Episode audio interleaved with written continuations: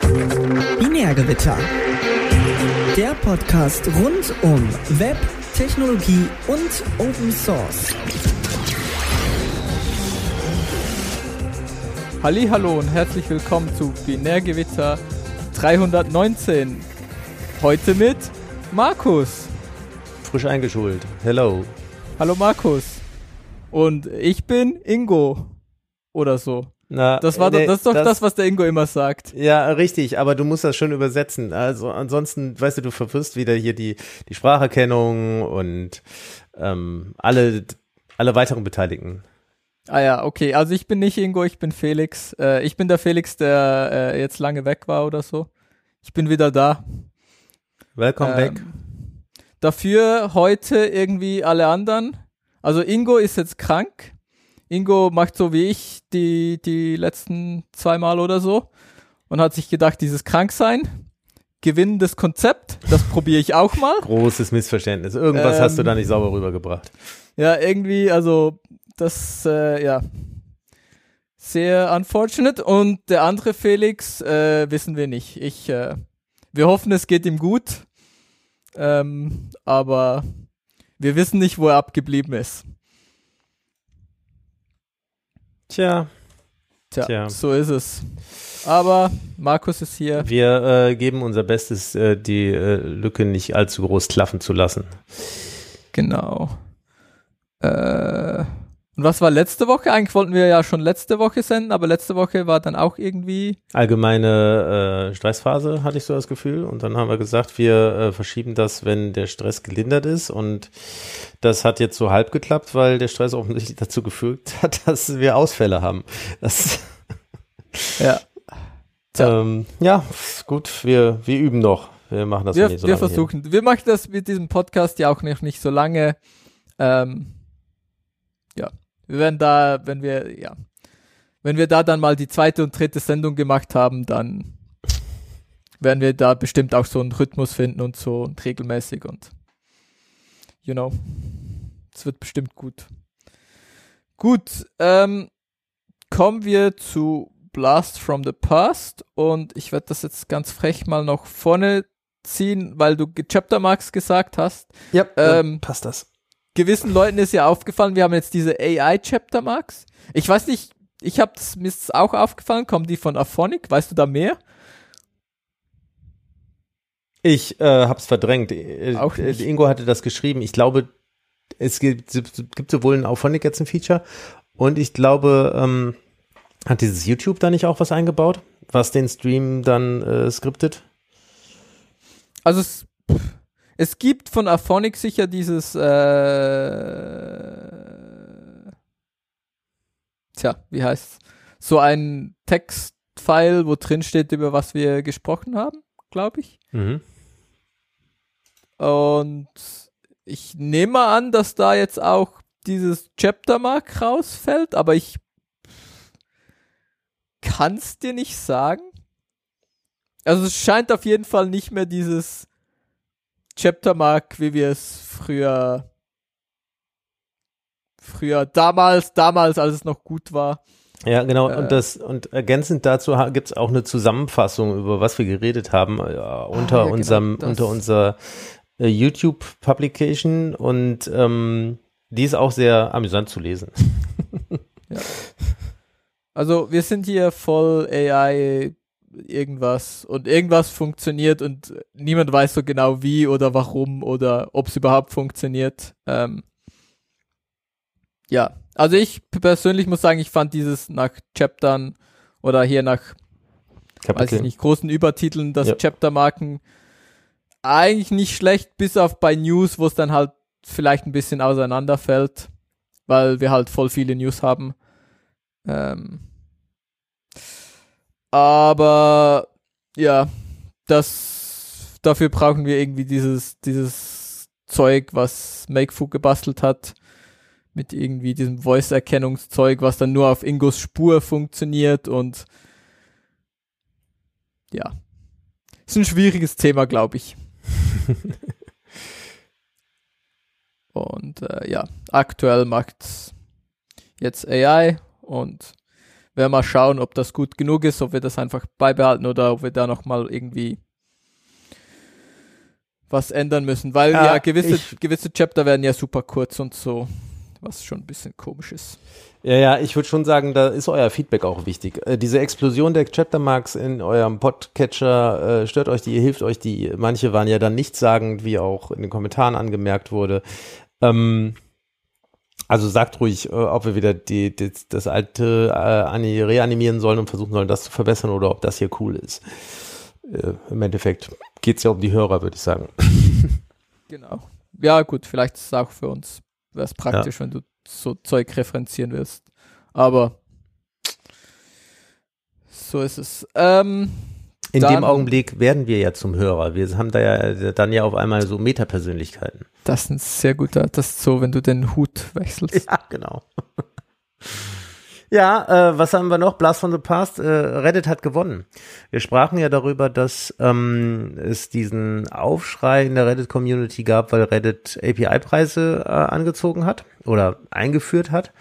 Und äh, es gab ja sehr lustige Auswüchse dessen, dass die Moderatoren dann nur noch John Oliver Bilder äh, zugelassen haben, dass sie gepostet werden. Und äh, das Ganze hat sich dann auch dazu ein bisschen ausgewachsen, dass es die Hoffnung gab, dass es dann von der Red Community eine ähnliche Bewegung in das föderierte freie Internet äh, in der Form von den Lemmy-Servern dann gibt, ähm, die eben eine föderierte Variante von, von so Link-Aggregatoren, also jemand postet einen Link und alle anderen kommentieren was drunter, ähm, sind. Da gab es auch tatsächlich einen deutlichen Benutzerzuwachs und Aktivitäten, eine Aktivitätenzunahme, ähm, aber lange nicht in dem Ausmaß, wie das bei Twitter zu Mastodon der Fall war, was sicherlich auch daher rührt, dass der Protest auf Reddit ja, deutlich nachgelassen hat, zurückgenommen wurde, die Subreddits wieder offen sind. Reddit hat betroffene Subreddits zum Teil übernommen. Ähm, ja, ist halt äh, ja, also. Wenn es äh, deine Plattform ist, kannst du das halt machen. Genau, Reddit hat einige der Moderatoren, die die Proteste organisierten, äh, gedroht und äh, einige von denen auch von ihren Posten entfernt. Ja, und so kann man zusammenfassend jetzt gerade sagen, dass Reddit diesen Konflikt als Sieger überstanden hat. Und jetzt muss man gucken, was mit der Plattform weiter passiert, ob da irgendwie die Community nochmal sich doch eine Alternative sucht. Ich kann mir vorstellen, dass wenn es äh, benutzbar bleibt, wieder wird und nicht diese ähm, diese Clients, wovon, wo ja viele befürchtet haben, dass die, ähm, die Clients, die Reddit für viele erst nutzbar gemacht haben, nicht mehr bestehen können, weil die API-Preise zu teuer sind. Wenn es die Clients weiterhin gibt, dann wird es wahrscheinlich bei dem Aufschrei bleiben, wage ich jetzt mal zu behaupten. Und dann wird es auch diese, diesen Massenexodus äh, ähnlich zu Twitter Mastodon äh, hier nicht geben, weil Normal-User, der eben nicht ähm, ich hätte jetzt beinahe religiös motiviert gesagt, aber der einfach der so ähm, aus Überzeugung sagt, wir müssen mehr fürs freie Web tun, der wird äh, jetzt keinen Grund sehen, warum er da in Lemmy eine neue Community aufbauen sollte. Zumal der Spaß an Reddit ja eben auch ist, dass man da reinschaut und da sehr viel Content ist und sehr viel Aktivität ist. Und je nachdem, auf welchem Lemmy-Server man wandelt, muss man da erstmal äh, schauen, dass man, dass man eine Blase findet, wo auch ein bisschen Aktivität ist. Ja, ich muss sagen, ich bin da echt der Falsche, weil ich äh verstehe auch Reddit schon nicht so ganz. Also, ich brauche jedes Mal, wenn ich irgendwie äh, über Suchresultate auf Reddit Zeug komme, denke ich mir so, ja, das war jetzt äh, nicht, äh, nicht das, was ich irgendwie wollte. Und das sind dann irgendwie, Le das ist wie ein schlechtes Forum fühlt ja, sich jetzt mal an wie ein scheiß Forum, wo dann halt irgendein Typ ins Internet schreibt, ah, ich habe dieses Problem, was so vaguely related ist zum Problem, was ich auch gerade habe, und dann irgendwie drei Leute, die drunter irgendwelchen Blödsinn schreiben. Hm. Ich finde, es ist ein ganz nützliches Metaforum, weil du zu sehr vielen Themen, Themen auf Reddit was findest. Und ich folge zum Beispiel einem Subreddit zu meinem 3D-Drucker und ich beschäftige mich sonst so aus Mangel an Zeit relativ wenig mit dem Ding. Äh, und kann darüber, dadurch, dass ich ab und zu mal da reingucke, einfach gucken, was andere Leute gerade in dem Kosmos so treiben mit ihren Druckern oder was es Neues gibt aus dem Dings. Das ist ganz Ja, nett. dieses, dieses Aggregation, Ja. ja, vielleicht. Ich brauch's irgendwie, also ich vermisse es irgendwie nicht und ich, Ja, aber wenn du jetzt zu einem neuen Thema was suchst, suchst, äh, äh, gehst du dann immer in das, in das konkrete Forum? Weil das finde ich ein bisschen Nein. anstrengend. Die haben, jede, jede Community hat ihr eigenes Discord, hat ihr Ja. eigenes Ja, ja. Forum, hat, und dann ist das, äh, auch wenn man so äh, irgendwie abzusehen ist, ja, vielleicht ist es auch nur so eine kleine Flamme, die jetzt mal die nächsten drei Monate brennt und danach äh, äh, vagabundiere ich wieder weg zum nächsten heißen Thema.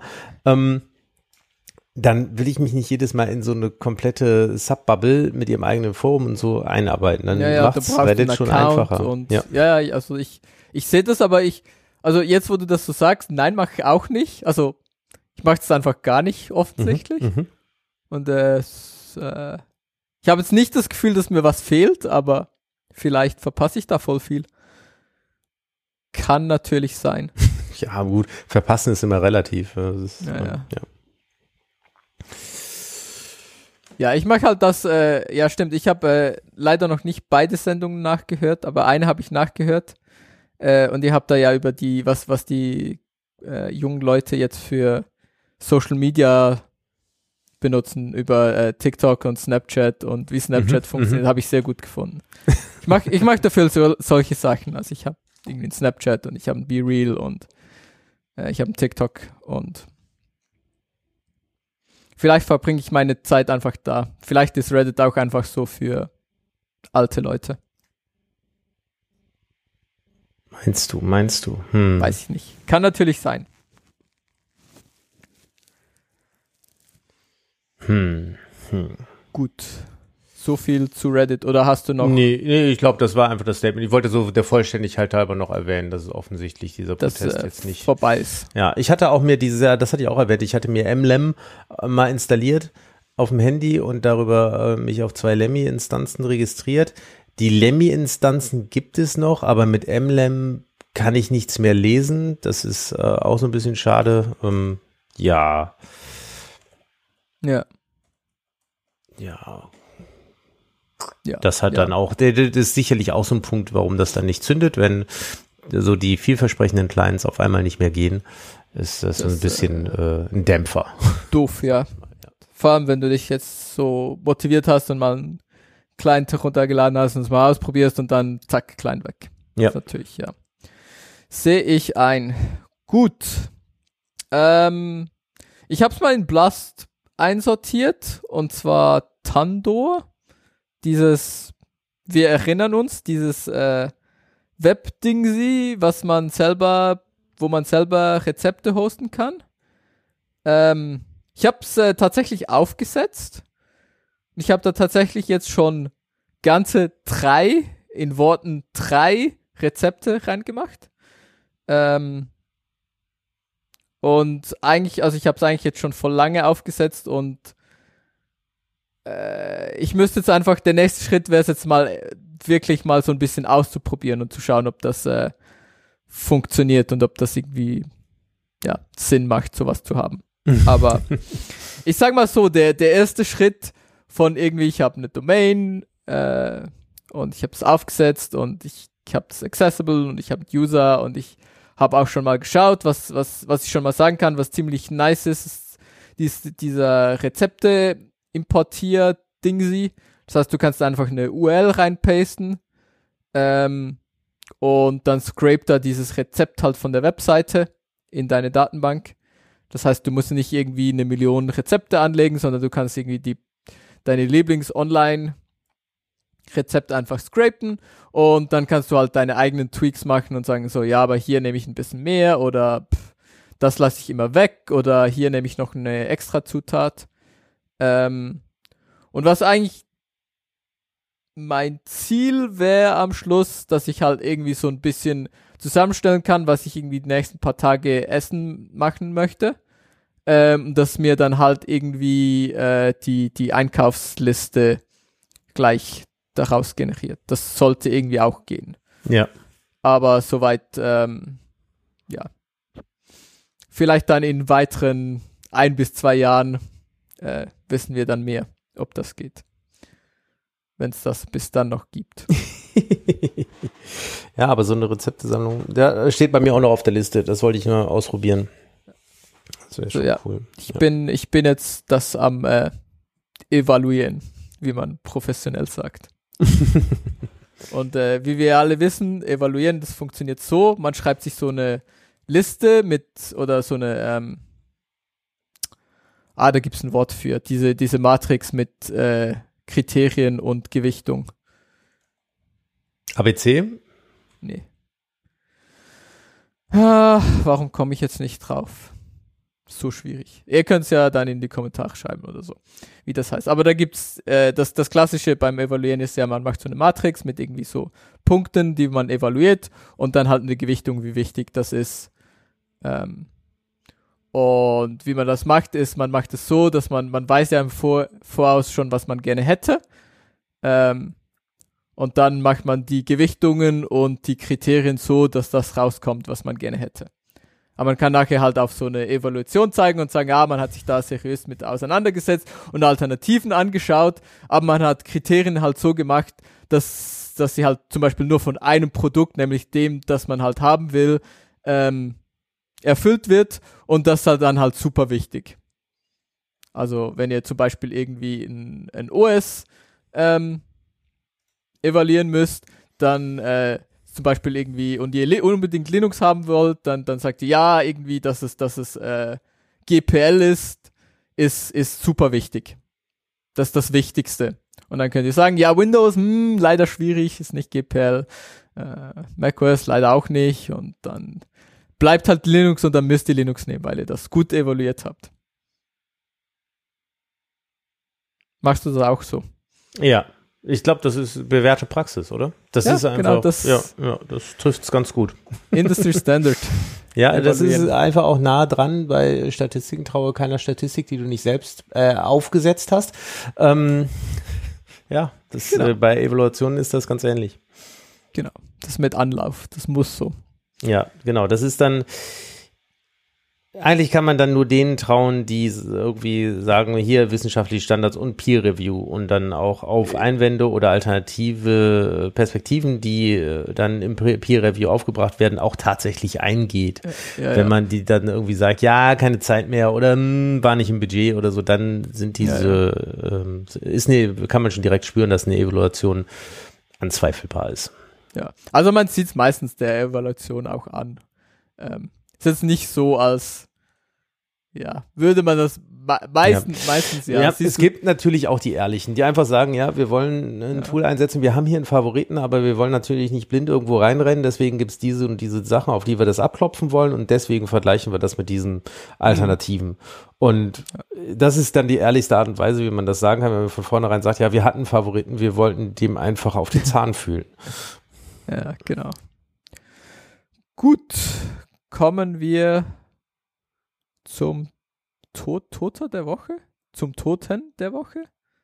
Zu den Toten der Woche? Zu, äh, ja, zu den Toten der Woche. Das ist äh, tatsächlich äh, re relativ tragisch. Wir haben ja auch ein paar Tage ins Land ziehen lassen, seitdem wir das letzte Mal gesprochen haben und äh, so hat sich hier eine Liste gesammelt.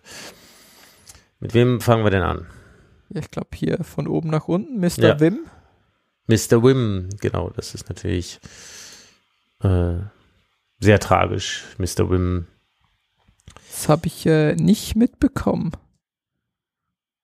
Verrückt. Nicht? Okay. Das nee, das, also fairerweise muss man sagen, das habe ich nicht mitbekommen. Das werde ich heute vermutlich noch ein paar Mal sagen. Ich äh, war diese, diese Zeit mehrheitlich in den Ferien und ich habe äh, wenig bis nichts ähm, an News angeschaut. Also entweder war ich halt irgendwie krank oder ich war in den Ferien oder ich hatte keine Zeit, groß irgendwie News anzuschauen. Und ich ja. habe irgendwie so, so wie früher so Bücher aus Holz gelesen, so mit äh, Geschichten und so. Und jetzt nicht irgendwelche Internet-News. Aber ja, Mr. Wim, Wim natürlich. Jetzt auch, wo Ingo nicht hier ist, haben wir auch niemand, der sagt, dass irgendwie das Nano der bessere Editor gewesen wäre. Ja. Also sind wir uns einig, Wim bester Editor. Ja, VI Improved ist da steht Vim für, um das der Vollständigkeit halber nochmal zu erklären.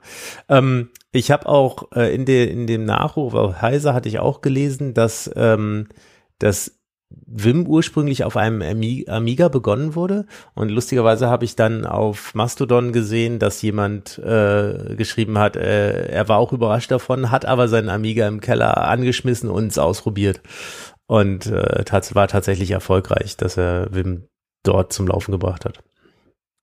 Also die eine Wim-Version von damals, oder? Also jetzt nicht einen aktuellen. Äh, ich berichte aus meiner Erinnerung. Ich weiß nicht, ob das näher beschrieben wurde in dem Klares Tut. vielleicht. genau. Eine Version, eine undefinierte, unspezifizierte Version von Wim läuft genau. auf dem Amiga. Ich schau mal, dass ich nachher den Tut noch in die Shownotes packe. Ja. ja. Ähm, äh, interessant äh, oder überhaupt nicht related, aber das Bild, was auf dem Nachruf, äh, den wir verlinkt haben, äh, gezeigt wird, das ist äh, von jemandem aus meiner Heimatstadt gemacht worden. von dem äh, guten Sebastian Bergmann, der auch in der PHP-Community ein sehr bekannter Name ist. Mhm. Das war auch so ein, manchmal stolpert man ja über so Ortsnamen, mit denen man nicht rechnet in irgendeinem Kontext und da, als ich da dann gedacht, hä, from Siegburg, hä? ja.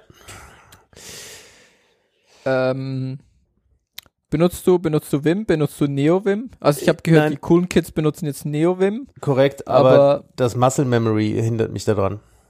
Ja.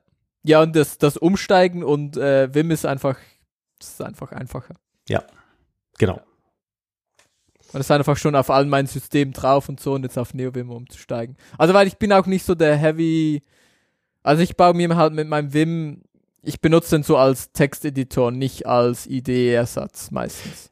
Exakt. Und das ist auch einfach so dieses, das ist der Editor, der überall da ist. Und das ist auch, das war ja das Killer-Argument von den Leuten, die mir damals äh, VI beigebracht haben. Haben auch gesagt, hier, äh, mach das jetzt nicht hin, dass du das mal so grob gehört hast, weil das Ding ist auf jedem Unix-System da. Mhm. Und das ist ein, ein, sehr, sehr valides Argument, dass man eben, auch wenn man mal auf einem System unterwegs ist, dem, das man nicht schon immer pflegt oder wo man vielleicht auch gar nicht entscheiden kann, was da an Paketen draufkommt und was nicht, dass man da eine Chance hat, irgendwas zu tun. Ist natürlich eigentlich schade, dass es ein, ja, dass ein sehr kryptisch zu bedienender ja. Editor der Standard ist, aber ja. ist halt historisch vermutlich so gewachsen. Mhm. Gut, ja, das ist natürlich traurig. Vom nächsten Toten habe ich tatsächlich gehört, dass er tot ist. Jetzt, jetzt wo ich das da sehe, ja. erinnere ich mich. Ich hatte das äh, Gefühl, das hat auch einen deutlich lauteren Aufschrei gegeben. Ja, und zwar geht es um Kevin Mitnick. Mr. Hackerman himself. Ähm, ja, ähm, aber ehrlich gesagt, also mehr musst du erzählen, weil ich weiß nur, ich habe nur irgendwo auf Twitter, Mastodon mitbekommen, dass er gestorben ist und dass der Extent ja. von. Äh, ich glaube, er war einer der ersten, die für Cybercrimes verurteilt wurden. Ähm, die Geschichte ist, dass er mit 16 an eine Telefonnummer geriet, ähm, die ihm über Modem dann mit einem Computer von Digital Equipment verbunden hat. Und von dort hat er dann aus dem Netzwerk einfach alles, was er an Software gefunden hat, rauskopiert und wurde dafür dann 1988 zu zwölf Monaten Gefängnis verurteilt und drei Jahre Bewährung und das äh, hat ihn dann aber nicht davon abgehalten, gegen Ende dieser Zeit ähm, in die Voicemail-Computer von Pacific Bell einzubrechen. ähm, er hat dann, er hat schon ein bisschen für Furore gesorgt und ähm, ja, also ich glaube, er ist vor allem einfach einer der meisten publizierten Hacker, I guess. Vor allem für die Zeit. Ja. War halt einer der ersten, der ja, ich sage jetzt mal in Anführungs- und Schlusszeichen doof genug war, sich erwischen zu lassen. Ähm, und er wurde dann halt einfach als Sündenbock für irgendwie ja, musst du dann halt einfach hinhalten, weil irgendjemand muss ja, aber muss ja sagen, dass es auch nicht, nicht geht und dass es auch verboten ist und so. Ja, ja. Das ist so ein bisschen mein Eindruck zumindest. Ja, genau. Also man wollte ein Exempel statuieren, das ist schon so. Das ist ja auch mit dieser letzten Strafe, wo er zu 46 Monaten Gefängnis verurteilt wurde, weil, also das Gerücht wohl, ähm, äh, mit acht Monaten Einzelhaft, weil der Richter glaubte, dass er mit einem Telefon einen Atomkrieg auslösen könnte, weil wenn er sich halt die falschen Computer gehackt hätte und da die richtigen Dinge zusammengeführt hätte, das äh, in dieser in der Vorstellung dieses Richters sehr bitter hätten hätte ändern können. Also ich meine, ja, weiß man nicht so genau. Im Zweifelsfall geht das halt auch oder ging das halt auch einfach. Ich habe immer so die naive Hoffnung, dass bei solch kritischen Systemen Äh, ja. da immer noch einfach so die Hürden da sind, dass das eben nicht geht. Dass da, Aber ich Ja. meine, wir erinnern uns an Stuxnet ja, ja. und Uranzentrifugen, was auch jetzt so ein System wäre, wo ich so in die Kategorie von, da gehe ich jetzt mal davon aus, dass das nicht geht. Ähm, und es geht dann halt schon. Und ich weiß nicht, wie, ja, wie bewusst. Also, weil, weil dieses Sicherheitsbewusstsein ist ja schon auch etwas, was über die, die letzten Jahrzehnte halt sicher größer geworden ist. Dass man sich bewusst ist, dass halt, ja, dass es halt Leute gibt, die malicious versuchen, dein Zeug kaputt zu machen. Mhm. Wo ich mir schon vorstellen kann, dass das früher halt in vielen Bereichen viel weniger, ja, Ja. Viel weniger war. Ja, vielleicht um das komplett zu machen, er, er war eben nicht nur verurteilter Hacker, sondern er hat sich dann auch rehabilitiert. Ähm, hatte zum Schluss äh, eine Consulting-Firma für Security-Themen und hat in anderen Firmen mitgearbeitet. Ähm, hat eben, wie du gesagt hast, auch mehrere Bücher. Oder hattest du hattest was von Büchern gesagt? Ja, ähm, Ich habe er Bücher gelesen, aber ich habe nicht seine Bücher gelesen. Ah ja, okay. Ähm, ja, insofern. Und das, das Tragische ist dann, dass er eben recht schnell innerhalb von 14 Monaten den Kampf gegen Bauchspeicheldrüsenkrebs verloren hat und damit die Geburt seines ersten Kindes nicht mehr erleben konnte. Big Yikes. Mm, not good. Gut. Was sonst noch gestorben? Mm. Ja, jetzt äh, wird es ein bisschen weniger tragisch, weil es nicht mehr um Menschen geht. Das ist schon immer erhellend. Und zwar die Fujitsu Notebooks und Desktops äh, sind gestorben, weil Fujitsu den Verkauf von Notebooks und Desktops in Europa beendet. Nach April, nach April Europa. 24. Ja. Oder? Nach April 24 will Fujitsu in Europa keine Clientgeräte mehr verkaufen. Was viel trauriger, du kannst nicht hier, das interessiert niemand, Notebooks. Ja. Leute ja, haben okay. Tablets, Handys. Was die wichtige News ist hier. Und bis 2030 will Fujitsu bis auf BS 2000 den Verkauf von Mainframes beenden. Das ist mal eine traurige Nachricht. Äh, really? Nicht? Okay. Just? Ich, äh, wer- also, ich muss ehrlich gestehen, ich hätte auch Stand heute mich zu der Aussage hinreißen lassen, bevor du mich jetzt darauf hingewiesen hast, dass die einzige Firma, die Mainframes verkauft, IBM ist. Dass Fujitsu das auch noch tut, war mir nicht klar. Ah, das, äh, das tatsächlich ganz interessant, weil es gibt tatsächlich mehr, ja, es ist irgendwie, das so, also man bekommt da nix von mit und es ist halt einfach egal. Aber das Problem ist halt, weil du all diese Banken und Versicherungen hast, die halt Mainframes brauchen, ähm, ja, gibt's dann halt irgendwie doch noch so zwei, drei Firmen, die irgendwie Mainframes machen. Was halt einfach so, hä? Ja, ja, wenn es den Markt gibt, dann ist es ja auch gut, dass es Konkurrenz gibt. Äh, Ja, ja, das, genau. ja. Aber ich, ich glaube, das halt eben auch so ein bisschen, ja. Ähm, ja, im Prinzip ist es, glaube ich, schon, äh, ja, IBM. Mhm. Und wenn du Mainframe sagst, meinst du IBM und dann gibt's halt noch so einen Nischenmarkt für irgendwie Leute, die halt nicht so viel Geld für zahlen wollen. Aber also immer noch sehr viel, aber kleines bisschen weniger. Äh, genau. Es, es gibt irgendwie genau. Also ich habe jetzt hier Wikipedia kurz, weil was wir hier ja machen, ist Internet vorlesen. Current Market. Ähm, also irgendwie Hitachi hat irgendwie die Z-Series mitentwickelt. Ähm, Das heißt, es gibt irgendwie auch direkt von Hitachi äh, Mainframes. Es gibt, ähm, was kennt man noch? HP. Genau. Genau, es gibt halt HP Mainframes. Ach, das auch noch, okay. Da gibt's, ja genau, Fujitsu, das gesagt haben, die halt immer noch. Ah, das war äh, Fujitsu ist, ist äh, ehemals Amdal. Tja, und dann äh, ja, Hitachi hatten wir schon. Ja, es gibt schon, also es gibt, der, der Markt ist halt irgendwie erstaunlich groß, für das das irgendwie so in für normale Leute irgendwie so wie nicht. Ja. Es berührt sie wie nicht. Ja, ja. Ich glaube, ähm, es berührt die meisten Leute halt indirekt schon. Wenn Ja, man ja. sich überlegt, dass praktisch jede Bank, jede Versicherung äh, mehr Genau. oder weniger damit arbeitet, dann hat man ja schon seine Kontaktpunkte. Aber klar. Aber halt recht. so, ja. Ja. Das ist halt irgendwie so, es gibt halt irgendwie so ein paar Leute bei Banken und bei Versicherungen, die sich um sowas kümmern und sowas brauchen und äh, für alle anderen ist es einfach so, ja, große Computer irgendwer. Ja. Ah ja, der Markt ist irgendwie, also ich bin auch jedes Mal davon überrascht, wie viele Firmen irgendwie noch Mainframes und wie viel Mainframe-Zeug es dann doch noch neu gibt und so. Gut, ähm, dann haben wir noch einen letzten Toten, der ist auch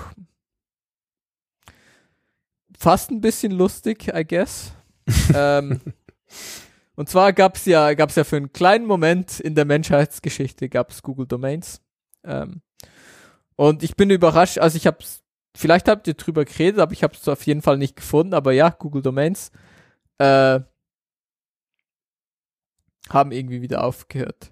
Genau. The service exited Beta in 2022.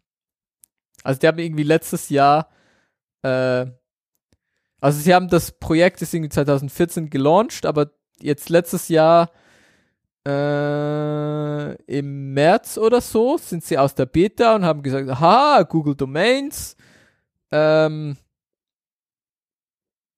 man kann jetzt irgendwie, ja, wir machen jetzt DNS und man kann irgendwie Domains kaufen und so und jetzt haben sie gemerkt, ah, gar nicht so, macht uns gar keinen Spaß, das, äh, wir müssen irgendwie ein bisschen fokussierter sein, das ist voll nicht unser Core-Business und jetzt haben sie wieder aufgehört.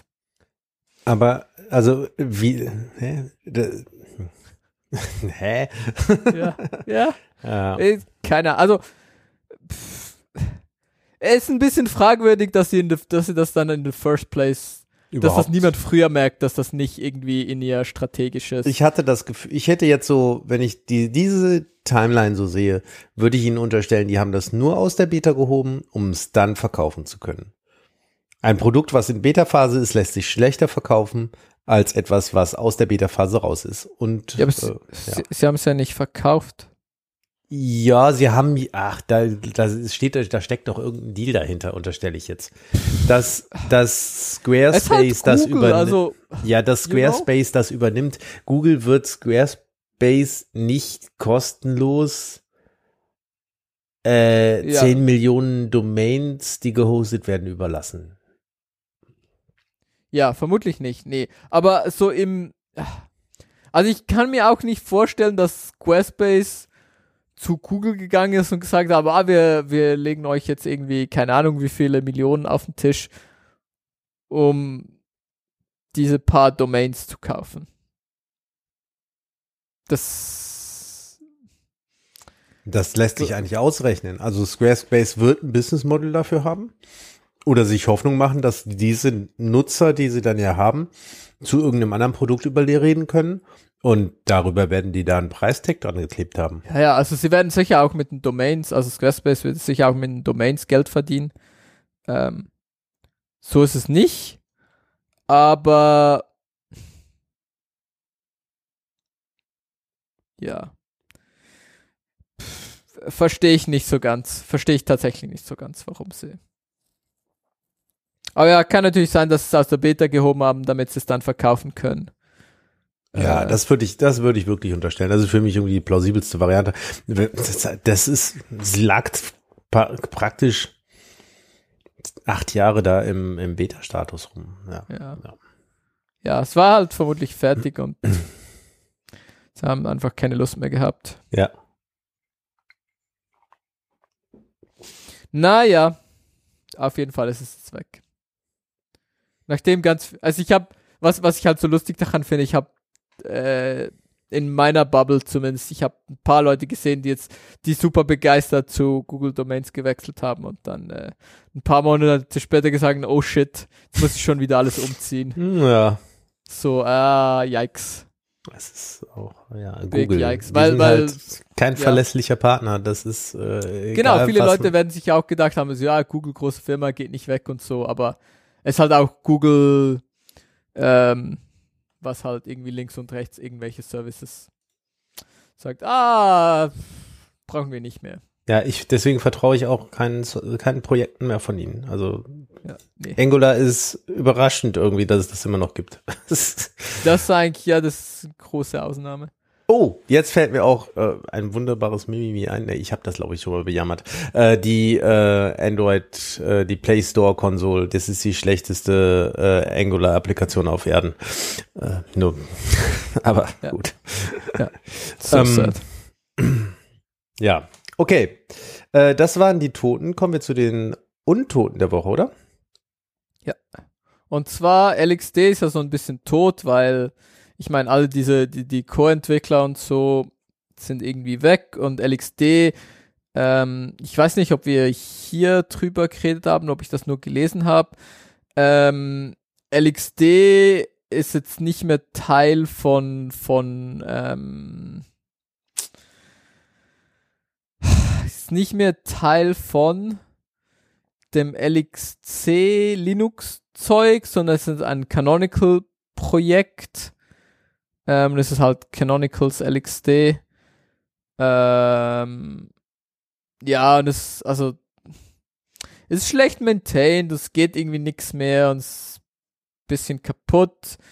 Ähm, und Auf meinem NAS poppt mir ständig die Meldung entgegen, dass ähm, QNAP in zukünftigen Versionen LXD nicht mehr unterstützen wird und man doch bitte Alex, alle LXD-Container, die man möglicherweise betreibt, äh, migrieren sollte. Das zu ist, was? Ja. Zu Docker? Äh, sie geben keine Empfehlung, einfach nur, dass LXD nicht mehr unterstützt wird von dem, was sie auf der NAS als Containerlösung anbieten. Ja. Ja, es ist ein bisschen schade, es ist eigentlich eine coole Idee, aber es ist ein bisschen kaputt gemanagt und technisch einfach an der Realität gescheitert. Ähm, leider. Ähm, aber jetzt gibt's halt ein, ja genau, und ähm, weil, ähm, ja, als dann halt äh, Canonical gesagt hat, sie ja, ziehen, ziehen LXD aus, aus Linux-Containers raus, ähm, ist halt äh, jemand hingegangen und hat gesagt so, ja, ich fork das jetzt aber, ich finde das doof, ähm, und ich möchte mir jetzt meinen eigenen LXD-Fork und das ähm, hat dann so ein bisschen äh, wie heißt das? Gained Traction. Mm, Ähm, Fahrt aufgenommen. Fahrt aufgenommen. Was für ein schönes deutsches Wort. Fahrt, hat ein bisschen Fahrt aufgenommen ähm, und Leute haben das cool gefunden und das heißt jetzt äh, Incus, würde ich jetzt mal sagen. Mhm. Und ähm, da sind jetzt auch ganz viele Leute, die ähm, also mehr oder weniger das ganze Team, was, was mal LXD äh, erfunden hat, gemacht hat, ähm, sind da irgendwie wieder Maintainer. Was irgendwie dieser äh, Stefan Graber, ähm, Christian Brauner und so, die man vielleicht kennt. Ähm. Und es gibt irgendwie keine, keine, keine Roadmap, ähm, gibt kein klares, ähm, wenn das, ja, wenn das passieren wird und so, aber sie haben halt LXD geforkt und sie haben halt auch Breaking Changes, die sie nicht vorher in LXD halt nicht machen konnten, weil es halt ein Breaking Change ist, ähm, weil es jetzt halt ein neues Projekt ist, haben sie die Chance genutzt, um Breaking Changes zu machen. Und ja, mal schauen. Ich ja, ich bin persönlich, ich habe so ein bisschen damit abgeschlossen, aber vielleicht wird das ja nochmal cool. Aber das Problem ist halt, ja, dann wird es halt irgendwie nochmal cool für ein Jahr, zwei, wo die aktuellen Leute, die halt das irgendwie machen, ähm, das wieder cool machen und dann gehen die halt aber auch irgendwie wieder zum nächsten und dann ist halt, äh, muss halt irgendjemand maintainen und es lässt sich dann halt nicht wirklich maintainen und wird dann einfach wieder crap. Ähm, so ein bisschen meine Angst. Ich glaube, die ist berechtigt. ähm, darum so ähm, bisschen zurückhaltend optimistisch. Ja, klar. Weil eigentlich, wie gesagt, technisch und so, es sehr viele coole Probleme gelöst auf eine, ja, coole Art und irgendwie ein bisschen Konkurrenz zu Docker und so. Ähm, ist ja auch ein bisschen anderer Anwendungsfall. Ähm, ja. Aber wir werden sehen. Was das, äh, ja. ja, wo Genau. das hinführt oder nicht. Genau, genau. Wollen wir wirklich über AI reden? Wir haben, ja, wenn der andere Felix hier nicht da ist, äh, AI der Woche. Ist auch schon ein bisschen her. Es gibt dieses äh, Paper, wo sie gesagt haben, äh, GZIP funktioniert besser ähm, als KNN, äh, K Nearest Neighbor. Mhm. Ist so ähm, Label-Klassifizierung. Ähm, und zwar in diesem Fall, wenn ich das richtig verstanden habe, geht es primär um, um Sentiment Analysis. Also irgendwie, ob ein Text halt positiv oder negativ ist. Ähm, und ja, sie haben halt ein bisschen GZIP gemacht und gesagt, ah, das funktioniert irgendwie besser als irgend so ein populäres ähm, Klassifizierungsnetzwerk. Äh. Aber ich habe dann auch ähm, also besser als so ein Language, so ein Natural Language Model. Ähm, aber ich habe dann auch irgendwie gesehen, also sie haben wohl schon so ein bisschen Dinge getweakt und so und es so ein bisschen ja. Also sicher ein interessantes Paper, aber es ist so ein bisschen fragwürdig, wie relevant das für irgendwas ist. Weil, ja, eben, also du musst dann das Zeug schon ein bisschen tweaken und es schon, schon, schon eher so in Anführungszeichen funktioniert das besser. Ähm. Aber ja, also ist ähm, auf jeden Fall interessant. Ich kann da nichts zu sagen. Tut mir leid. Ja, ist äh, AI. Und ehrlich gesagt, ist, äh, ja, ist halt so sehr interessiert es mich dann auch nicht. Aber es war halt, äh, es gibt, es, es ist halt ein gutes Paper für einen Tweet, wo man sagen kann, so, haha, dieses GZIP funktioniert viel besser als dieses komplizierte AI-Modell. Ja. Darum ist es interessant. Gut, kommen wir zu den News. Und das auch, ähm, ich war jetzt lange nicht hier, das heißt, die News ist nicht mehr so neu. Ähm, aber ich habe gedacht, es war bei mir noch auf so einer Liste. Ähm, und ich nehme es jetzt trotzdem mal noch rein, weil das von Anfang oder ja, 19. Juni ähm, schon so ein bisschen her. Aber ähm, es gibt Lawsuits, zumindest in, in den USA, vom SEC, was die ähm, Börsenaufsicht Security and Exchange Commission, also ja, im weitesten Sinne ist das Börsenaufsicht, ähm, gegen ähm, Coinbase, Coin, Coinbase und Binance, ähm, was so irgendwie die, ich glaube so aktuell so die zwei größten Krypto Coin Exchanges sind. Ähm, zumindest glaube ich in den USA und so. Aber ich glaube auch äh, weltweit sind die relativ groß.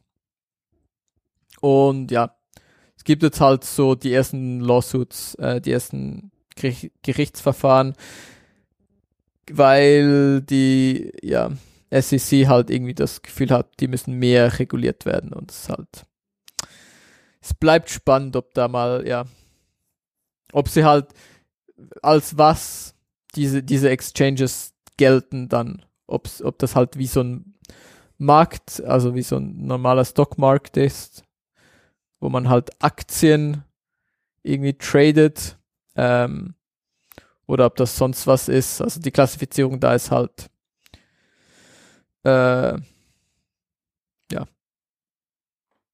ist halt relevant und darum ist es halt interessant, was da irgendwie ja als was sie klassifiziert werden, was das genau für das, was dann das heißt, was sie ja für Auflagen bekommen. Ja, genau. Ist schon fast äh, ein, äh, ein Lesefu, oder? ja, ja, vielleicht. Vielleicht hätte auch, vielleicht hätte ich es auch zu Lesefu packen können. Ähm, es war zu einem gewissen Zeitpunkt war es News und es ist äh, ich habe hier den, den äh, Weekly Recap, ähm, den Weekly äh, Crypto Coin Recap von Molly White verlinkt. Ähm, darum habe ich es jetzt in News genommen, aber ja, vielleicht ist es auch ein Lesefu. Kommt drauf an, wie viel ihr da die Links klickt und weiter, weiterlest mhm. oder ob ihr nur die Überschrift lest und sagt, ja, das reicht mir. Genau. Gut. Ähm, wo wir bei der FCC waren und äh, Finanzinstrumenten, kommen wir äh, vielleicht zu die News ist deswegen jetzt, äh, die Überleitung, die ich versucht habe, ist, dass die Software AG von der Börse genommen worden ist. Und zwar äh, wurden kurzer, die von... Kurzer Einwurf, ja. kurzer mhm. Einwurf. Mhm. Super stabiler Name, deine Firma einfach mal Software AG zu nennen. So, was sagt ihr? Ja, wir sind die Software AG. Gut. so viel dazu. Ja, ja, und aus der Zeit, wo die gegründet wurden, da hat das, glaube ich, noch funktioniert. Die, äh, Lass mich raten, machen Sie Software? Ja, ja, ja, ja. Mhm. Okay. Cool. Die haben auch, wenn ich das jetzt nicht verwechsel, haben die auch diesen XML-Hype ziemlich, äh, ziemlich geritten und damals auch ähm, XML-Datenbanken sehr gepusht. Mittlerweile versuchen sie, äh, sich mehr im Cloud-Business äh, zu etablieren. Äh, die haben, auf jeden Fall hat die Software AG eine äh, sehr respektable Geschichte. Ich versuche, ich scroll hier gerade rum und versuche das Gründungsjahr zu finden. Springt mir aber leider gerade nicht ins Auge. Ich meine, die äh, kommen auch aus den Anfängen des Internets. Ja, also hier Wikipedia meint founded in äh, 1969. Ah, das ist sogar noch prä-Internet, äh, ja, prä-Internet, ja. ja. ja. gut, dann ist vielleicht auch fair, dass du dein Zeug Software AG nennst. Ja, ja, weil, äh, ja. Genau, und das ist eben, das ist eine äh, auf der in der deutschen IT-Welt nicht oder mit mit vielen Erinnerungen verbundene Größe, denke ich. Und das ist für mich kam das überraschend, dass die übernommen wurden und jetzt auch das vor allem, dass sie delistet sind, weil die waren doch recht lange an der Börse unterwegs. Die haben sich, die waren auch in dieser Dotcom-Blase sehr hoch gepusht. Mhm. Ja, ähm, genau, in dem Artikel von Heise steht es auch drin, dass es das älteste deutsche Softwarehaus ist, also noch älter als SAP. Ja, ja also ich meine, ja, dann, dann ist vielleicht fair, dass du dein Ding einfach Software gehen jetzt, wenn du die erste äh, Firma bist, die sowas macht. Ja. Gibt es einen Grund, warum sie von der Börse der neue Investor, der hat halt gesagt, äh, das gehört jetzt uns und wir wollen uns nicht mit Aktionären rumschlagen. Lust, ja. Der ja, hat einfach genau. keine Lust, dass eben andere Leute ja, genau, die wollen jetzt das mit äh, der Firma machen, was sie wollen und nicht jedes Mal sich irgendwie rechtfertigen müssen und äh, Announcements rausgeben alle drei Monate und den ganzen Kram. Ähm, es war wohl recht interessant, dass sie äh, deutlich über den Schlusskursen bezahlt haben. Also für die Leute, die noch investiert waren, äh, kommt natürlich immer drauf an, wann man gekauft hat. Aber jetzt verglichen mit dem, was an der Börse gehandelt wurde, hat sich das schon äh, gelohnt, an den neuen Eigner zu verkaufen. Ja.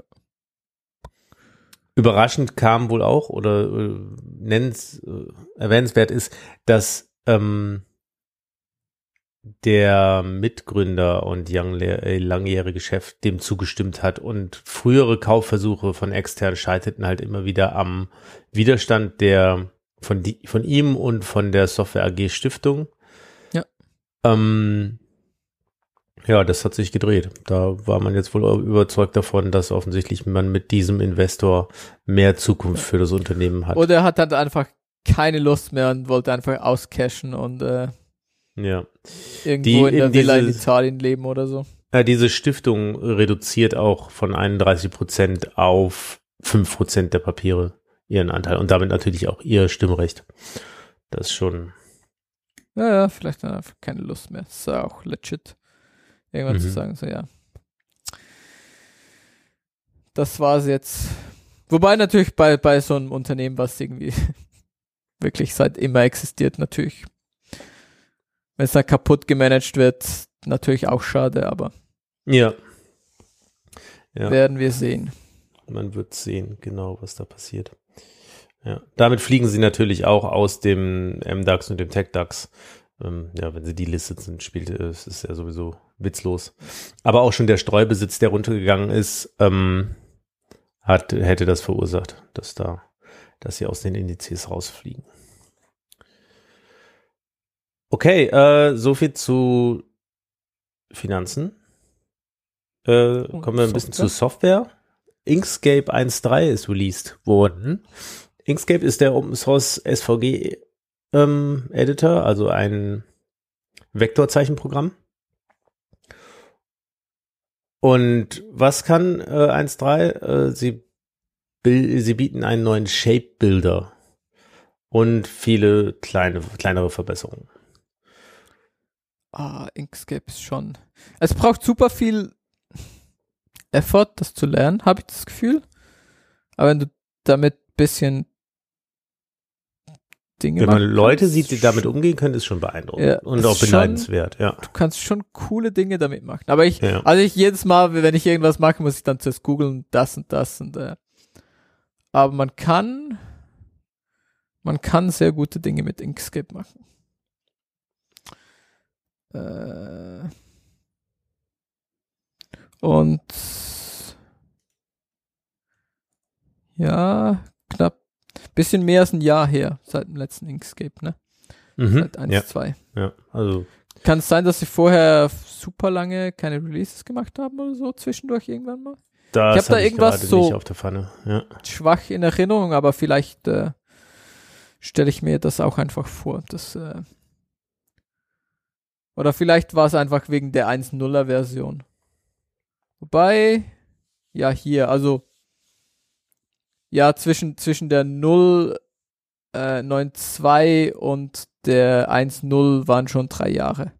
Mhm. Das, äh, 2017 und dann 2020 war dann die 1.0 und dann 21 war die 1.1 und jetzt 22. Also so guten, guten, so knappen Release jedes Jahr. So plus minus. Nicht schlecht. Ja, ist äh, Inkscape, wenn ihr irgendein SVG bearbeiten müsst oder so, oder wenn ihr tatsächlich kreativ seid äh, und SVG selber basteln könnt, dann äh, bestes Tool. Object Immer wieder spannend. Ja. Ne? Genau, das äh, als News an der Stelle. Ähm, eine News aus der Welt der Karten ist, dass ähm, Meta, Amazon und Microsoft einen Datensatz mit äh, offenem Kartenmaterial unter dem Namen Over, Over, wie spricht man es jetzt richtig aus? Overture, Overture Maps Foundation ähm, bereitgestellt hat. Das ist natürlich äh, für die OSM, also OpenStreetMap ähm, Kenner äh, erstmal irritierend. Warum stellen die was bereit, was es ja längst gibt? Und ähm, ja, das spielt sicherlich oder kommt sicherlich von der Lizenzierung, denke ich. Ähm, auf der anderen Seite für die Straßennetzwerke stützt sich dieser Datensatz auf die OpenStreetMap. Also ganz aushebeln können sie an der Stelle die Lizenzierung ja noch nicht. Die Player, also Meta, Amazon und Microsoft, sagen erstmal, ja, es wäre total wichtig, dass wir hier bei so Basistechnologie uns nicht mehr gegenseitig behakeln, sondern einfach auf eine gute gemeinsame Basis kommen. Und es gibt so viele Details in Karten, das kann keiner von uns stemmen. Deswegen äh, schließen wir uns hier zusammen. Mhm. Ähm, Overture, ich kann es nicht aussprechen, Overture? Wie würdest du es sprechen, Felix? Ich würde es gar nicht, ich würde dich gleich einfach strugglen lassen und äh, mich einfach leise zurückhalten. Danke, ja, äh, alles klar, dann mache ich dann einfach weiter und hoffe, äh, es äh, sorgt für viel Lachen. Äh, Lachen ist immer gesund. Ähm, genau, aber ich, keine Ahnung. Genau, die planen auf jeden Fall eine fortlaufende Zusammenarbeit, die eine aktuelle Datenbank nicht nur erstellen, sondern auch langfristig instand halten kann.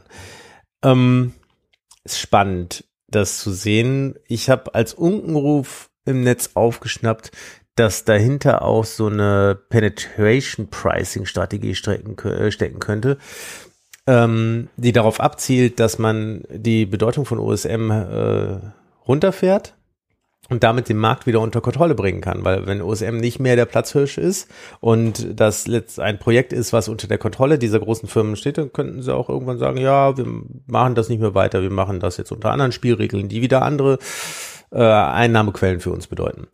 Mhm. Das ähm, ist so ein Unkenruf, den ich nicht wirklich validieren konnte, aber den man vielleicht auch nicht ganz von der Hand weisen sollte. Also ja, vielleicht haben sie aber auch wirklich keine, also Karten sind halt auch immer sehr politisch und das natürlich viel, da geht viel Zeit und äh, ja, ähm, ja, Zeit und Effort rein und wenn du halt als Firma dann ähm, eine Karte machst, dann, dann ist das halt auch immer eine, eine Message und so und je nachdem, wo du die Grenze genau einzeichnest, ähm, positionierst du dich dann halt auch und so. Mhm. Und wenn du das halt in so eine Foundation rausschieben kannst, kannst du halt immer, bist du immer fein raus als Firma und kannst sagen, ja, das pff, hat die Foundation, die wir zwar kontrollieren und so, aber das hat die Foundation entschieden. Ähm, und wir benutzen das nur, also ihr, ihr könnt uns nicht irgendwie, wir können jetzt euch trotzdem noch Software verkaufen. Das könnte ich mir schon auch vorstellen, dass das ein Problem ist. Mhm. Aber ja, interessant. Aber mehr, mehr gutes Kartenmaterial sicher gute Sache. Ja, ja, ja. Es ist, es ist, glaube ich, für Leute, die es benutzen wollen und nicht gerade äh, damit vertraut sind, wie man so einen Tile-Server betreibt und den mit Daten vom, äh, den mit Daten füttert, äh, noch zu weit weg davon relevant zu werden. Also es, es gibt eben keinen Service, den man ansprechen kann. Es gibt Datenmaterial, was man runter, was man beziehen kann und dann. Und benutzen. also, wo ich glaube, wo du OpenStreetMap halt auch nicht wegbekommst, ist in diesem, in diesen ganz, in diesen tausend verschiedenen spezialisierten ähm, Karten, wo du dann halt irgendwie jeder wo dann halt irgendwie gemappt ist, wo jeder Briefkasten steht oder so. Mhm. Ja. So, halt all dieses, all diese absurden, in Anführungs- und Schlusszeichen, absurden Karten, ähm, die halt Nische sind, aber du dann in der OpenStreetMap halt einfach Layer und Layer und Layer und du dir das halt dann genau deine Karte so zusammen konfigurieren kannst mit den Dingen, die dich interessieren. Ja. Und ich glaube, das funktioniert nur über irgendeinen so Crowdsourcing-Ansatz, wie das halt OpenStreetMap macht. ich so glaube auch. Und dann, ja. ja, also irgendwie, ja, muss, muss Overture dann ja auch dafür sorgen, dass diese Community nicht beschädigt wird, sondern eher noch ähm, motiviert wird, das weiter zu pflegen. Und ja. genau, du, du wirst halt, also keine Firma wird genug Geld haben zum irgendwelche, also oder mehr Geld haben als als irgendwie, wenn du halt irgend so ein, so ein Nerd hast, der genau dieses eine Ding mappen will oder halt so eine Handvoll Nerds, das ist dieses eine Ding über die ganze Welt mappen wollen. Ja. So irgendwie. Ja. Halt so, ja, wirklich diese, diese kleinen Dinge. Und äh, ich glaube, das ist schon Value und das ist schon etwas, wo, ja, ich glaube, OpenStreetMap. Ich sehe nicht, wie das von kommerziellen oder jetzt auch von so einem ähm, Open Source Kartensatz irgendwie verdrängt wird. Hm, ja, weiß nicht, wenn das die Aufmerksamkeit abgräbt, graben würde, ne, dass es letztendlich der, Ja. diese Community schädigt. Also den Spin, den würde ich nicht ganz von der Hand weisen, dass das passieren könnte. Hm. Auf der anderen Seite ist natürlich auch, kann man schon skeptisch hinterfragen, ob das nicht ein äh, überempfindlicher Reflex äh, ist von Leuten, die wahrscheinlich zu Recht skeptisch gegenüber äh, allen Ja, großen Konzernen sind. Also ja. ich meine, man muss sich schon fragen, warum sie so etwas machen, weil äh, nur weil ja, also sie werden sich schon irgendwas davon versprechen. Also ich, ich glaube jetzt irgendwie auch nicht daran, dass irgendwie Meta, Microsoft und Amazon gesagt haben, so, oh, wir wollen etwas Gutes für die Welt tun. Hm. Äh, Teil davon, also wir wollen was Gutes für die Welt tun, ist sicher dieses Marketing. So, ah ja, ist halt eine Marketing-Opportunity. Wird halt irgendwie über uns gesprochen und zwar positiv. Ähm, aber also es würde mich überraschen, wenn sie keine ähm, ja anderen Interessen haben. Ja, Ähm, auf der anderen Seite, es kann tatsächlich so banal sein, dass sie einfach gesagt haben, wir müssen zusehen, dass wir effizienter zu gutem Kartenmaterial kommen und da tatsächlich sich zusammengesetzt haben. Hier, wir haben alle unsere Business Cases, aber Basiskartenmaterial ist kein, äh, ist keins davon. Das brauchen wir alle, um darauf weiterarbeiten zu können. Jetzt lass uns doch mal gucken, wie wir da vielleicht alles in einen Topf schmeißen. Das, Ja. Ja.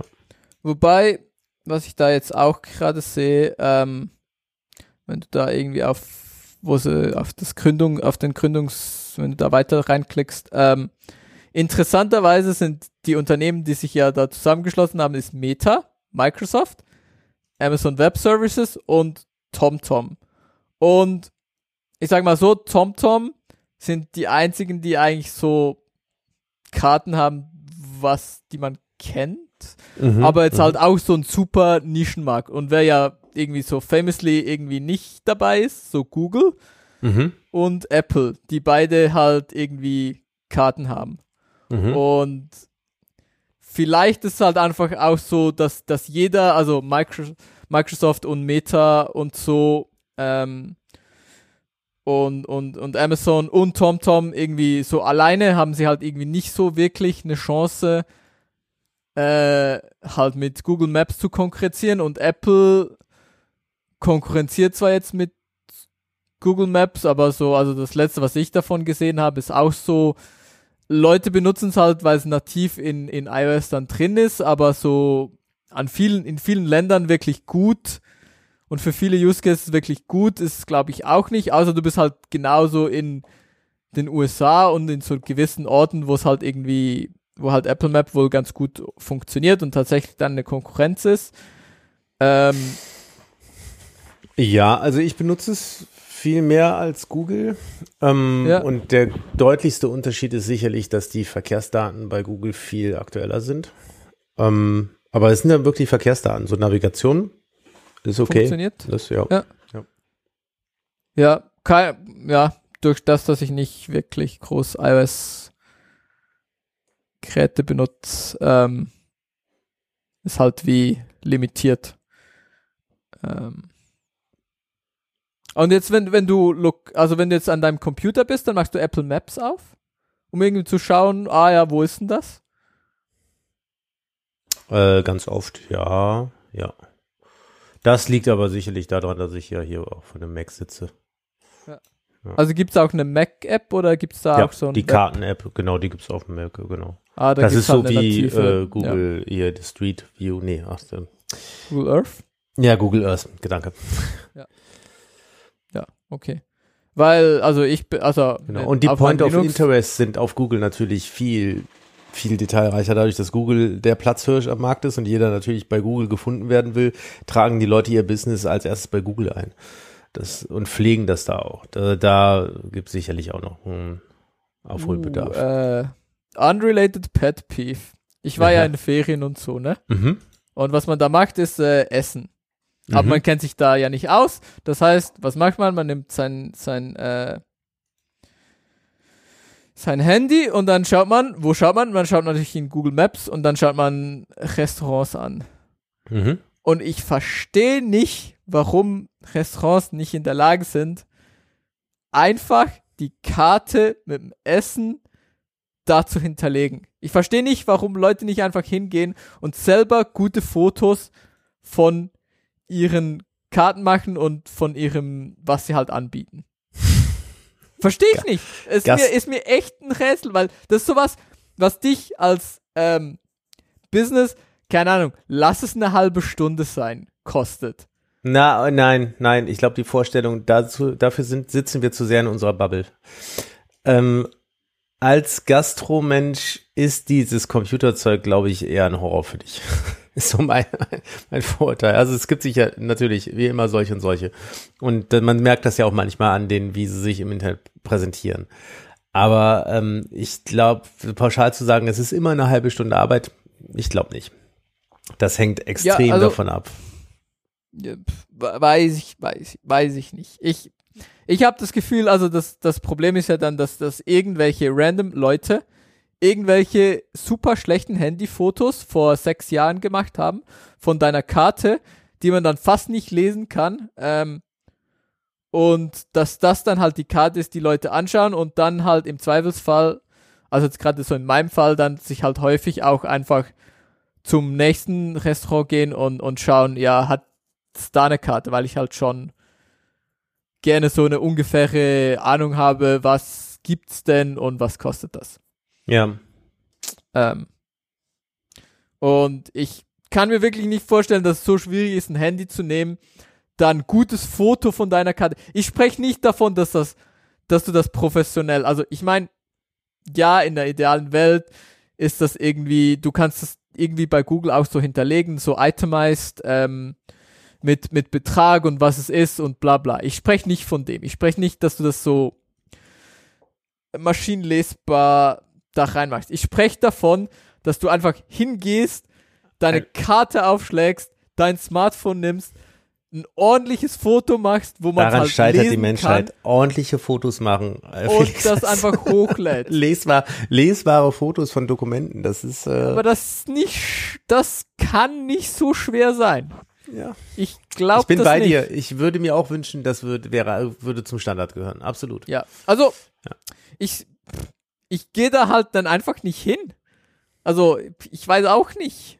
Aber vielleicht, ja, vielleicht bin ich tatsächlich auch einfach zu sehr Nischen-Use-Case und Leute interessiert es nicht und Leute gehen halt einfach irgendwo rein und lassen sich dann halt überraschen, was auf der Karte steht. Kann natürlich auch ein Ich-Problem Nee, sein. ich glaube, viel läuft schon über die Empfehlungsdienste. Und ähm, Foursquare war das ja damals, äh, was ziemlich geboomt ist. Ja. Ich habe es aber auch ewig nicht mehr benutzt, muss ich zugeben. Ähm, ich glaube, viel läuft wirklich über Google. Ich habe auch Bekannte, die hier Google Maps Ambassador, nenne ich es jetzt mal, die dafür von Google ge, ge, ähm, ja, Dankesdinge bekommen haben. Einmal, glaube ich, sogar eine Einladung zu Google in die Staaten, ähm, weil die sechs, extrem viel Rezensionen geschrieben haben und extrem viel äh, so Local Scout gemacht haben. Mhm. Das ist schon beeindruckend, was Google da auch reingesteckt hat. Ich, und ich denke, da letztendlich verknüpfen sie das dann ja auch wieder mit ihrem Anzeigenbusiness. Sie, die machen da wirklich einen Business Case draus. Oh, ich stelle gerade fest, den Foursquare City Guide gibt's tatsächlich immer noch. Interessant. Ähm, ja, was nimmt man sonst? Booking.com macht ja mittlerweile auch Restaurantempfehlungen, wenn man irgendwo ein- eine Unterkunft bucht. Ist mir aber- nicht aufgefallen, aber ja, kann sein. Ähm, es gibt doch, ich, ich glaube, ich meine nicht Yellow Pages, aber Yellow Pages gibt's definitiv auch. Mhm. Oder auch immer noch und das funktioniert zumindest, ich glaube, wir haben es in Staaten zumindest benutzt. Mhm. Aber ich bin mir nicht. Ach, ist auch schon wieder so lange her. Ich bin mir nicht sicher, ob es wirklich Yellow Pages war oder ob es irgendwas war und mein Gehirn jetzt einfach Yellow Pages draus macht, weil das halt sowas ähnliches ist. Mhm. Ähm, aber es, ja. Also es gibt schon so ein bisschen was, aber ja. Wie machst du das mit Apple? Kann das Apple? Macht das Apple Maps? Hm. Wenn du Nee, auf Apple Maps jetzt irgendwo in Ferien bist und sagst, ich suche jetzt ein Restaurant und ich hätte jetzt voll Lust, äh, gut Pizza essen zu gehen, was machst du dann? Ja, also du kannst es versuchen. Das habe ich auch im Urlaub gemacht. Das ist immer ein Versuch wert. Die Ergebnisse schwanken. Ja. Also das ist eben genau das, was ich vorhin meinte mit den äh, Point of Interests, die Ja, viel okay, weniger hinterlegt sind. Es funktioniert natürlich äh, nach Pizzeria, äh, Ja, ja, wenn du genau weißt, ja, Pizzeria Köln dann oder Pizzeria, Ja. äh, einfach, man hat einen Kartenausschnitt offen und gibt Pizzeria ein, dann kriegt man die Pizzerien in dem Dings. Und dann gibt's dazu auch äh, Öffnungszeiten und äh, genau, Apple Karten holt sich Informationen von TripAdvisor und das ist auch die Plattform, nach deren Name ich gerade eben gesucht habe, äh, als ich Foursquare genannt habe. Frü früher war es Foursquare, dann wurde es TripAdvisor, was so on vogue war und mittlerweile benutzt, benutzt gefühlt alle einfach Google. Es funktioniert halt auch tatsächlich. Also ich glaube, wir sind nicht. Lass mich überlegen. Nein, wir sind kein einziges Mal schlecht essen gegangen. Ah ja, gut, dann, ja. Also, ich, fairerweise muss man sagen, ich verschwende dann schon auch immer ein bisschen Zeit drauf. Also ich mache nicht einfach ähm, Google auf und sage dann, ja, Pizza und dann gehe ich zum Erstbesten. Ähm, sondern ich schaue mir das dann halt schon an und du bekommst ja dann schon Fotos und eben kannst dann halt eine Karte anschauen ähm, und kannst Bewertungen anschauen und so und äh, aber ich habe das Gefühl, wenn man das macht, dann ähm, ja, also ich bin, ich werde wirklich selten dann überrascht mit irgendwie, dass es halt nicht so ist, Mhm. wie man das, ja, wie es halt präsentiert wird. Ähm, was schon, schon halt ein echter Benefit ist, finde Ja, ich. auf jeden Fall, ja.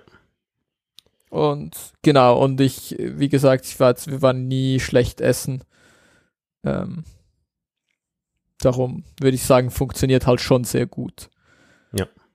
Wenn man dann halt ein bisschen, bisschen sucht ähm, und ein bisschen eine Vorstellung hat. Also bei, bei gewissen siehst du es ja halt auch einfach schon.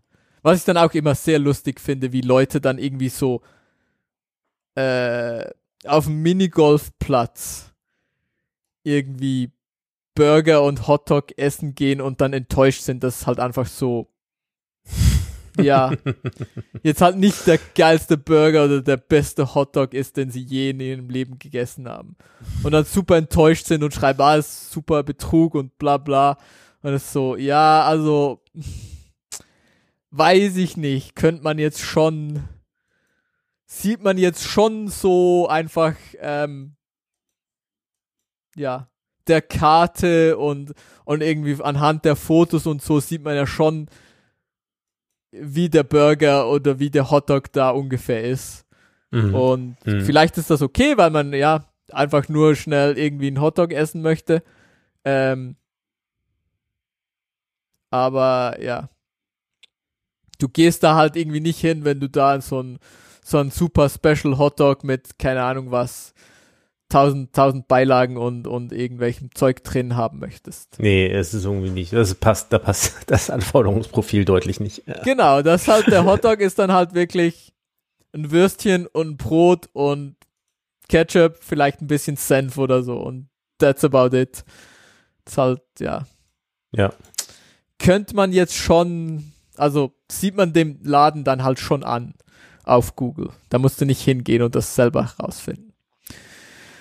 Aber ja, gewisse Leute weiß ich nicht, ob sie da einfach reinlaufen und dann enttäuscht sind und dann eine Bewertung schreiben oder ob sie das bewusst anschauen und dann dahin gehen und dann enttäuscht sind. Ich glaube, das sind dann schon fast eher die Spontanbesuche und dann denken sie sich, oh nee, haben selber vorher nicht auf Google geguckt, aber schreiben dann eine Rezension äh, in der Erwartung, Ja. dass ja, Dass andere Leute nicht da erst reingucken. oder ja. so. Ja, weiß ich nicht. Gut, so viel äh, Völlig, äh, ja, dazu, so viel zu, was absolut nichts äh, mit gar nichts zu tun hat. so viel zu Kartenthemen. Ja. Ah ja, doch, ist alles, ist alles, hat alles mit Karten zu tun. Sind wir gar nicht so weit vom Thema weg. Ähm, gehen wir weiter von Karten zu Musik. Da fällt mir jetzt keine gute Überleitung ein. Ähm, Ja, wenn man unterwegs ist, muss man ja die Zeit Ah, äh, untermalen. Ne? Das ist, Ja. äh, man braucht da eine gute Music-App. untermalen. Genau, es gibt PlexAmp. Ähm, gibt's schon lange. Ist jetzt aber free, das heißt auch wenn ihr kein Plex ähm, Plex Pass. Pro, Plex Pass. Pass, Hm. Plex Premium, keine Ahnung. Äh, gibt es auf jeden Fall für alle, ist der Punkt. Und ich habe sie mir jetzt auch wieder heruntergeladen und funktioniert tatsächlich eigentlich ganz gut. Also ich habe es jetzt auf Android ausprobiert. Ähm, und ist tatsächlich ein cooler Weg eigentlich, um deine Musiklibrary zu benutzen und da Musik draus zu hören, wenn, ich weiß nicht, du hast, hast du dir jetzt mal was aufgesetzt oder so? Es gibt ja diese dedicated Musik. Ich, äh, ich muss mal kurz, ah nee, jetzt ist äh, Hilfe da, Hilfe da, alles klar, okay. Die Tür hier war aufgegangen. Sorry, Felix. Ah, ähm, Hast du, hast du dir dieses, äh, wie hieß, wie hieß denn das? Dieses, äh, Apache, glaube ich, war eins. ja, genau. Ich hatte äh, da ja mal auf äh, angefangen, was aufzuzählen, was es so gibt. Ja. Das Apache ist eins davon. Und ähm, ich habe, und das Navidrome ist das andere davon. Ähm, ich habe das auch laufen, benutze das auch mit einer App hier immer wieder, habe aber das nie in die Ausbaustufe gebracht, wie ich das gerne wollte, nämlich dass ich mal da durchgehe, ein bisschen mehr das mit, mit Listen, Ja. die ich mir wirklich zusammengestellt habe, benutze und, und so weiter und so fort. Ähm, ja, also die Ach so. Basis-Experience finde ich super. Ich hätte jetzt mir, ich habe ja gerade eben auch schon als Frage hier für dieses Plex Player bereitgelegt, ob das kompatibel ist, ob man das irgendwie da dran klatschen kann. Glaube nicht, also das Plex Player, also Plex Amp, ähm, Also die, Be glaube, dass das Feature ist, dass es halt aus deiner Plex Library Ah, okay, ja. Das ist halt Das- eine Companion-App zu, zu deinem Plex-Server. Und das ist halt eine, weil das mit, mit der, mit der Standard-Plex ähm, App Musik zu hören geht, aber die Experience ist schon so, ist halt schwierig, weil es halt so eine Multimedia-App und die muss dann halt auch Videos und dieses und jenes und ähm, ja, Ja, die, das heißt, dass die, dieses Subsonic-Protokoll, was ja hier bei den, bei den Links immer dahinter steckt, was die Kompatibilität zu den Clients herstellt, das ist leider nicht unterstützt. Schade. gehe davon aus, dass das nicht so ist. Ähm, aber ich muss ehrlich sagen, ich weiß nicht, wie sie es implementiert haben. Kann natürlich theoretisch sein, dass sie die, ähm, ja, dass sie auch Subsonic machen, aber ich würde jetzt mal davon ausgehen, nein. Mhm. Äh,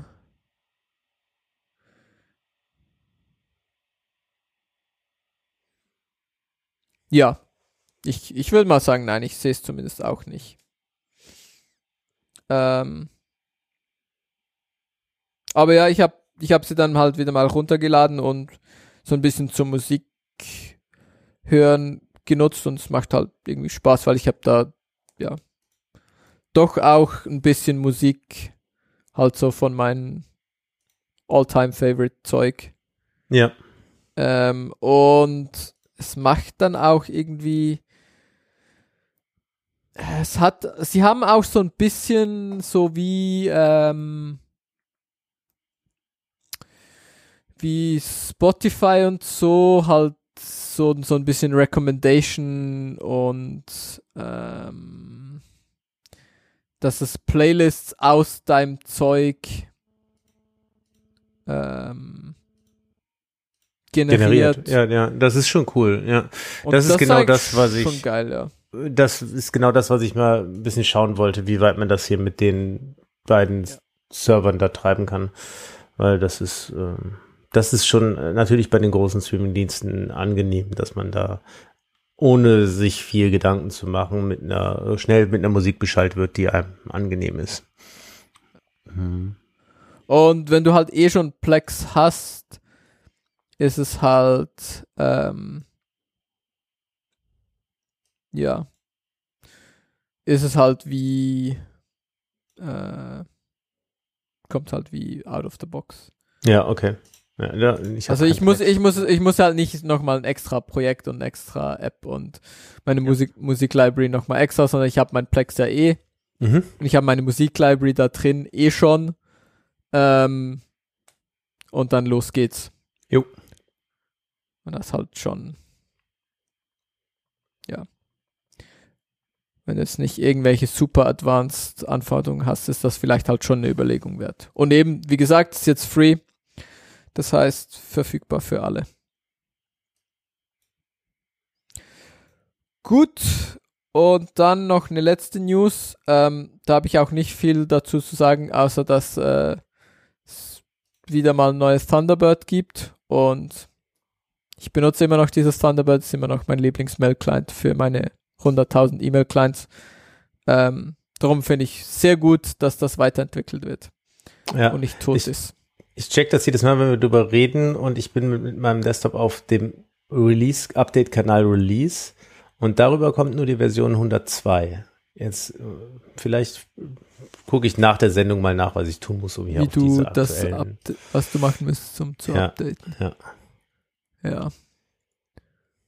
Äh, ja gut, ich bin hier. Ich bin hier noch auf dem Superalten, das sage ich jetzt nicht. Traust dich nicht. Das so alt, das, da getraue ich mich nicht, das zu sagen. ähm, aber wie gesagt, also mir geht's auch nicht unbedingt um diese, dieses eine oder das andere Feature, sondern mir geht's halt darum, dass irgendjemand maintaint. ja, Das, äh und wenn das halt ein bisschen anders dann aussieht, weil sie haben ja ein Theming und so, das ist mir egal. Ja. Gut. Und dann sind wir eigentlich schon bei Themen. uh, nice. Ähm, ich fange mal an mit einem Mhm. kleinen Thema. mhm. Und zwar Meditation Apps. Ähm, ich habe zwei jetzt längere Zeit ausprobiert. Also wir hatten ja schon mal vor, weiß ich nicht, Ewigkeiten, glaube ich, darüber gesprochen. Das Ja, ja, haben wir, genau. äh, ich schauen wir mal, ob wir das gerade gerade sehen. war Gerade in der Historie, ja. Wie lange, wie lange das zwei 2020 kann das sein. Das 20, ja, das kann sein. Ja. Zeit rennt ja. Ah, Ja, Also genau, 265. Binärgewitter Talk 265. Update Chunky. Was ein äh, super Titel ist. Ähm, haben wir ja schon mal so über Meditation App. Und seitdem habe ich jetzt äh, so verschiedene Apps, also verschiedene. Genau zwei Apps so wirklich so ein bisschen intensiver benutzt. Ähm, das eine ist Headspace und das andere ist Calm. Und ich muss schon sagen, Headspace ist super teuer. Headspace ist echt teuer. Mhm. Äh, lass mich mal kurz lügen, wie teuer das ist. Plans annual. Sagen wir 70 mal Euro, so. 75 Euro im Jahr oder so. Habe ich in Ja, Erinnerung. irgend, irgend sowas. Das ist wirklich. Genau. Irgendwas, also hier sagen sie jetzt 70 Dollar pro Jahr. Ähm, vermutlich dann halt, ähm, ja, 70 Euro pro Jahr, wenn du das halt in, in Euros zahlst äh, Ja. und irgendwie in der EU bist. Ähm, und die App ist aber halt wirklich gut und funktioniert irgendwie und ich hatte wirklich eigentlich nie Probleme damit. Ähm, und ähm, der Grund, warum mir das egal war, wie teuer das war, war, weil es äh, mostly von meiner Firma bezahlt wurde. Ähm, und dann ist wie, dann ist wie äh, free. Wenn es halt jemand anders bezahlt und dann spielt es wieso keine Rolle. Mhm. Ähm, das haben sie jetzt aber irgendwie aufgehört, weil irgendwie zu wenig benutzt haben, keine Ahnung was. Ähm, da musste ich mich halt umschauen und dann habe ich auch gefunden, so ja, pff, schon ein bisschen teuer. Und dann habe ich mal geschaut, was es sonst noch gibt. Und dann gibt es ja diese Calm-App, ähm, die eigentlich irgendwie so, so auf den ersten Blick sind sie recht vergleichbar. Ähm, und funktionieren auch ziemlich gleich. Also du hast halt irgendwie, ja, du hast halt irgendwie Guided Meditations, du kannst dich runterladen. Ähm, du hast halt verschiedene, ja, wie nennt man das? Kurse, würde ich es jetzt mal Ja, nennen, wo es ja, dann ja, so genau, verschiedene Meditationen, ähm, die so ein bisschen zusammengehören zu einem Thema oder so, die zum Teil vielleicht ein bisschen aufeinander aufbauen, sowas. Ähm, und dann kannst du das halt irgendwie machen und dann hast, bekommst du so ein Tracking, wann du das gemacht hast und wann nicht und ähm, siehst du das halt so auf einem kleinen Kalender, damit es dich irgendwie, dass du das so ein Habit machen kannst und das irgendwie jeden Tag machen kannst und so, das ist alles irgendwie so ein bisschen gleich bei allen Apps. Und das, ich meine, die, ne die nehmen sich irgendwie nicht so viel, aber ähm, Calm kostet pff,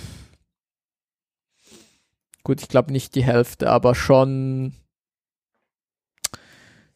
äh, sehen wir das hier auch irgendwo? Haben die auch irgendwie Pricing auf der Seite? Ist auch immer so eine Ah, das ist immer so eine Sache. Sehe ich nicht. Sehe ich natürlich nicht.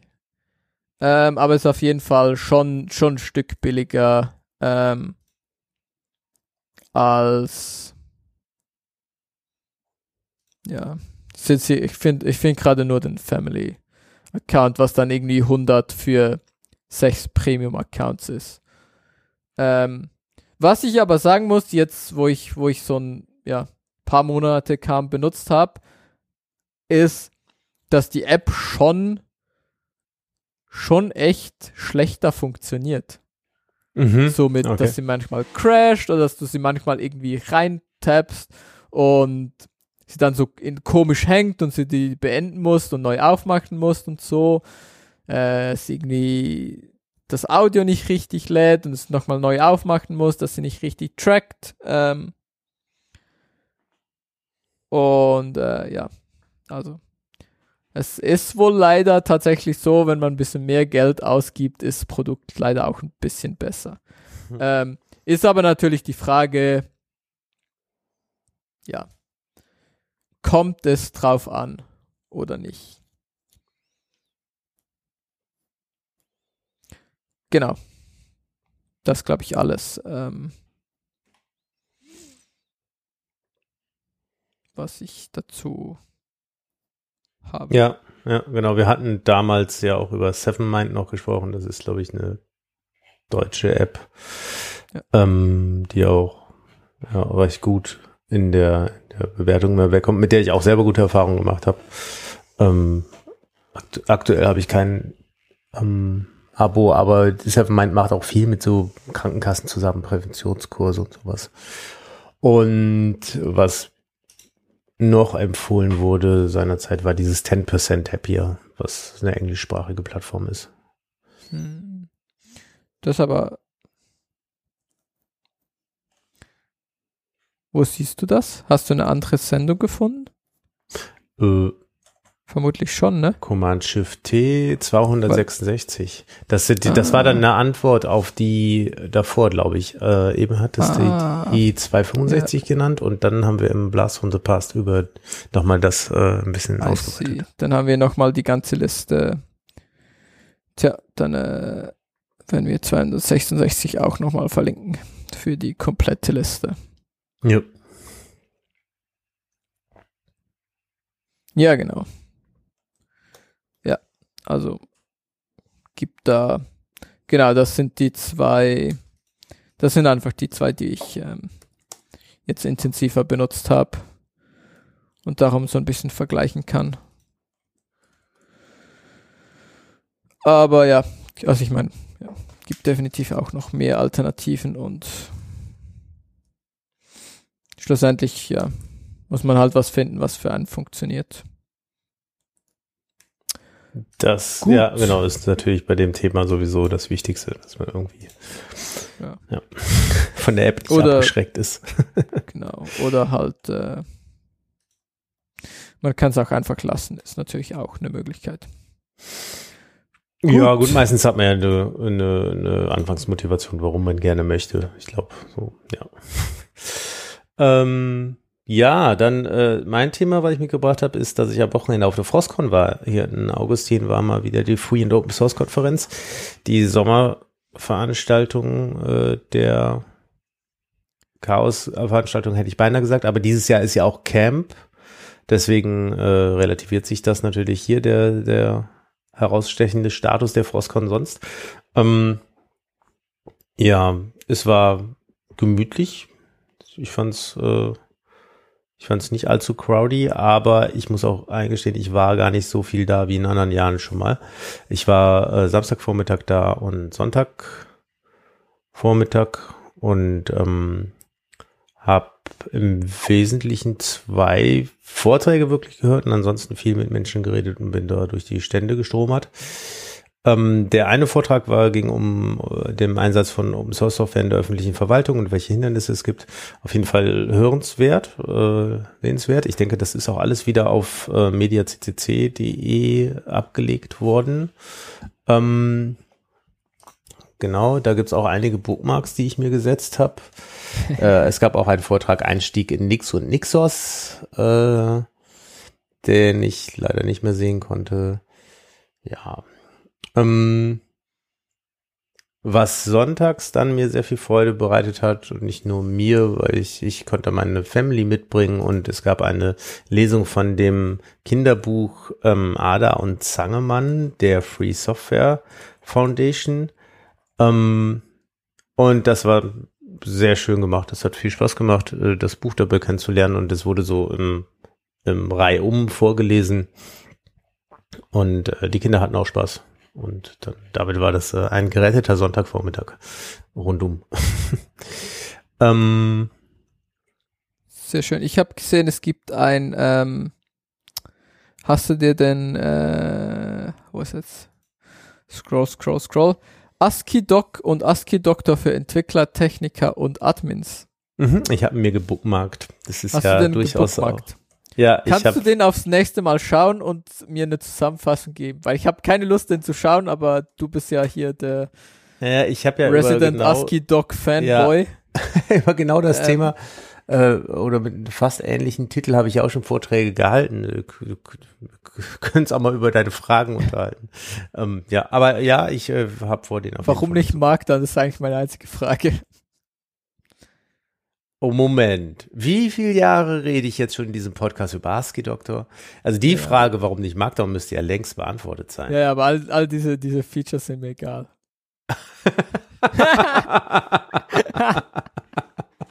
das ist jetzt ein relativ unfaires Terrain. es geht ja hier auch um nicht um Diskussion, sondern darum, Diskussion zu gewinnen. Ja, Moment. Das ist eine wichtige Unterscheidung. Wie, wie war das? Da gibt's doch diese Handreichung, wie man mit Fundamentalisten diskutiert, ohne wahnsinnig zu werden. Vielleicht sollte ich das als erstes nochmal lesen, bevor wir dieses Gespräch fortsetzen. Schön. Äh, nein, es würde mich einfach interessieren, also der ja. Talk. Aber ich will nicht selber schauen. Weil, äh, ich kann mir den jetzt schon bookmarken, aber ich werde den nicht schauen und du wirst den auch nicht schauen. Aber wenn ich sage, ich will wissen, um was geht, nächste Sendung, dann hast du ihn jetzt gebookmarkt und dann hast du eine Motivation, den tatsächlich zu schauen. Dann kannst du mir das nächste Mal erzählen, um was es geht. Und hast du ihn geschaut und ich habe dann so halb mitbekommen, um was es geht. Das ist so Win-Win-Win. Ja, äh, alles klar, sehe ich ein. Auf jeden Fall, das ist auch der erste Talk, der einen anlacht, wenn man mediaccc.de aufmacht. ASCII-Doc und ASCII-Doc für Entwicklertechniker und Admins ist der eine und da war eben der andere mit Antora. Von ASCII-Doc zu Antora, genau. Sehr gut. Ähm, ja, auf jeden Fall sehr gut, die ganze Toolchain und vor allem die Doc-Toolchain, wenn man irgendwie Office-Dokumente hat, die man mit einbinden möchte und Excels in äh, ASCII-Doc verwandeln will, dann sollte man sich die Doc-Toolchain anschauen, weil das Tooling, worüber man sich dann selbst einfach keine Gedanken mehr machen muss. Und es funktioniert echt cool. Und das damit erzeugte Zeug kann man dann auch wunderbar in Confluence oder ein anderes Wiki schieben und damit die Barriere auf die schön gepflegte Dokumentation überhaupt zuzugreifen, absenken und damit äh, den Zweck erfüllen, den Dokumentation eigentlich haben wollte, nämlich einen Mehrwert zu stiften für Leute, die Informationen suchen. So, genug von dem Dokumentationsplot. Wenn ich anfange zu reden, könnte es sein, dass, hier, dass wir ab könnte es ausarten. Ja. mm. Ja, was ich noch erzählen wollte, genau einer der Stände, äh, die mich begeistert haben, ist äh, der Stand vom Bad Pie äh, Projekt. Weißt du, was das Bad Pie Projekt ist, Felix? Ich würde mal darauf tippen vom Namen, dass es sowas wie ein Raspberry Pi ist, aber halt anders. Ist eines dieser wie Banana Pie und dann gibt es dieses Orange Pie und ich würde sagen, das ist ein Bad Pie. Äh, fast. Das Projekt benutzt einen Raspberry Pi und ähm, sie benutzen den Raspberry Pi, um Fledermäuse Als zu Batman? beobachten. Ah, na, so sozusagen um Batman aufzuspüren. Und das ist, äh, also das begeistert mich deswegen, weil ich hier ähm, im Garten äh, diesen Sommer auch wieder einige Fledermäuse schon gesehen habe. Und ich neulich beim, genau, es gab eine, äh, eine Sendung bei der Maus, wo die mit einem Mikro eben die Fledermäuse aufgenommen haben und darüber dann auch Fledermausaktivität irgendwie sichtbar gemacht haben, weil die Dinger sind ja sehr, sehr schnell und man sieht meistens nur einen Schatten huschen und viel mehr bekommt man von ihnen dann nicht mit. Und äh, dann ist so, ein, so eine Audioaufzeichnung in dem Frequenzbereich, den wir halt normalerweise nicht hören können ähm, eine schöne Variante, das zu tun. Nur sind die Geräte, die man dafür braucht, üblicherweise so teuer, dass es so, um das mal als Hobby im eigenen Garten auszuprobieren, ein bisschen absurd. Und dann, mhm. äh, und genau da setzt dieses Raspberry Pi Bad Projekt an. Ähm,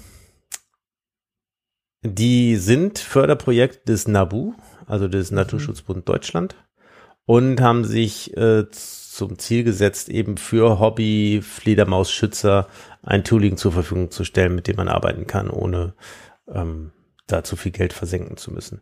Haben dann angefangen, das auf Basis von einem Raspberry Pi zu bauen oder im Kontext von einem Raspberry Pi und sind Stand heute auch sehr glücklich darüber, dass sie das gemacht haben, weil sie dann die einzelnen Komponenten eben mit gängigen Schnittstellen miteinander verknüpft haben und so das System auch immer punktuell verändern können, ohne es komplett neu aufbauen zu müssen. Sehr geil. Äh, jetzt bräuchten sie nur noch jemand, der in die Webseite macht. Hey, da unten steht 2016. Ich glaube, die Webseite ist eigentlich 2008 entstanden und erst 2016 online gegangen. ja, ja die Webseite sieht leider ach, super ja. cooles Projekt. Die Webseite sieht leider so ein bisschen ja, Schon, äh, schon ein bisschen, ja, aber auf der anderen Seite, hey, die wollen Fledermäuse beobachten. ja, ja, das ist äh, fair, fair enough. Aber ja. das könnte man auch irgendwie, es könnte visuell auch ansprechend sein. Es würde jetzt nicht schaden, dem Projekt. Nee, sicher nicht. Das schadet ja in der Regel gar keinem Projekt, wenn man da Aber Möglichkeit also hat, super, was zu tun. Also, ja. Finde ich, finde ich gut. Ja, genau. Ansonsten war ich äh, natürlich wieder bei CA Cert. Die waren wieder da. Ich bin jedes Jahr aufs Neue überrascht. Ähm, ja, es ist natürlich, wir, ich glaube, wir reden auch jedes Jahr gleich wieder drüber. Es ist ein ja. kleines Unkenrufen, ist ein bisschen unfair. Es gibt natürlich die Nische, nur aus dem, im Browser spielen sie halt keine Rolle mehr. Ja. Genau. Ja, sonst viele schöne Sticker bekommen. Cool. Und, ja, ich habe es ja. dieses Jahr leider irgendwie komplett verpasst, weil es hat mir auch niemand gesagt. Und es konnte man nicht wissen, dass es äh, im August ist. Was jedes Jahr im August. Und woher soll ich bitte wissen, dass das äh, ja im August ist? Das wirklich, also Markus, das versagt, du kannst nicht Alles sagen, klar. es ist dieses Wochenende. Ja, Das, meinst du, das äh, war zu, zu wenig, äh, zu sehr Short Notice, ja. Das ja, war hatte dann, ja, das war dann ein bisschen, bisschen zu sehr.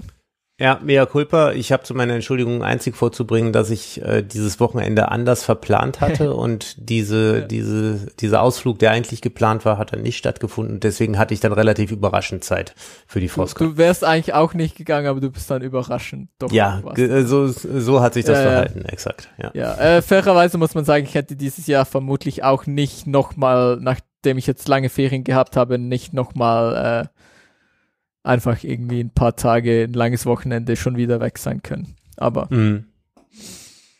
so ist es halt. Ich werde mir vielleicht, ich habe mir zumindest mal gewisse Tabs aufgemacht mit Talks, die ich dann vielleicht schauen möchte.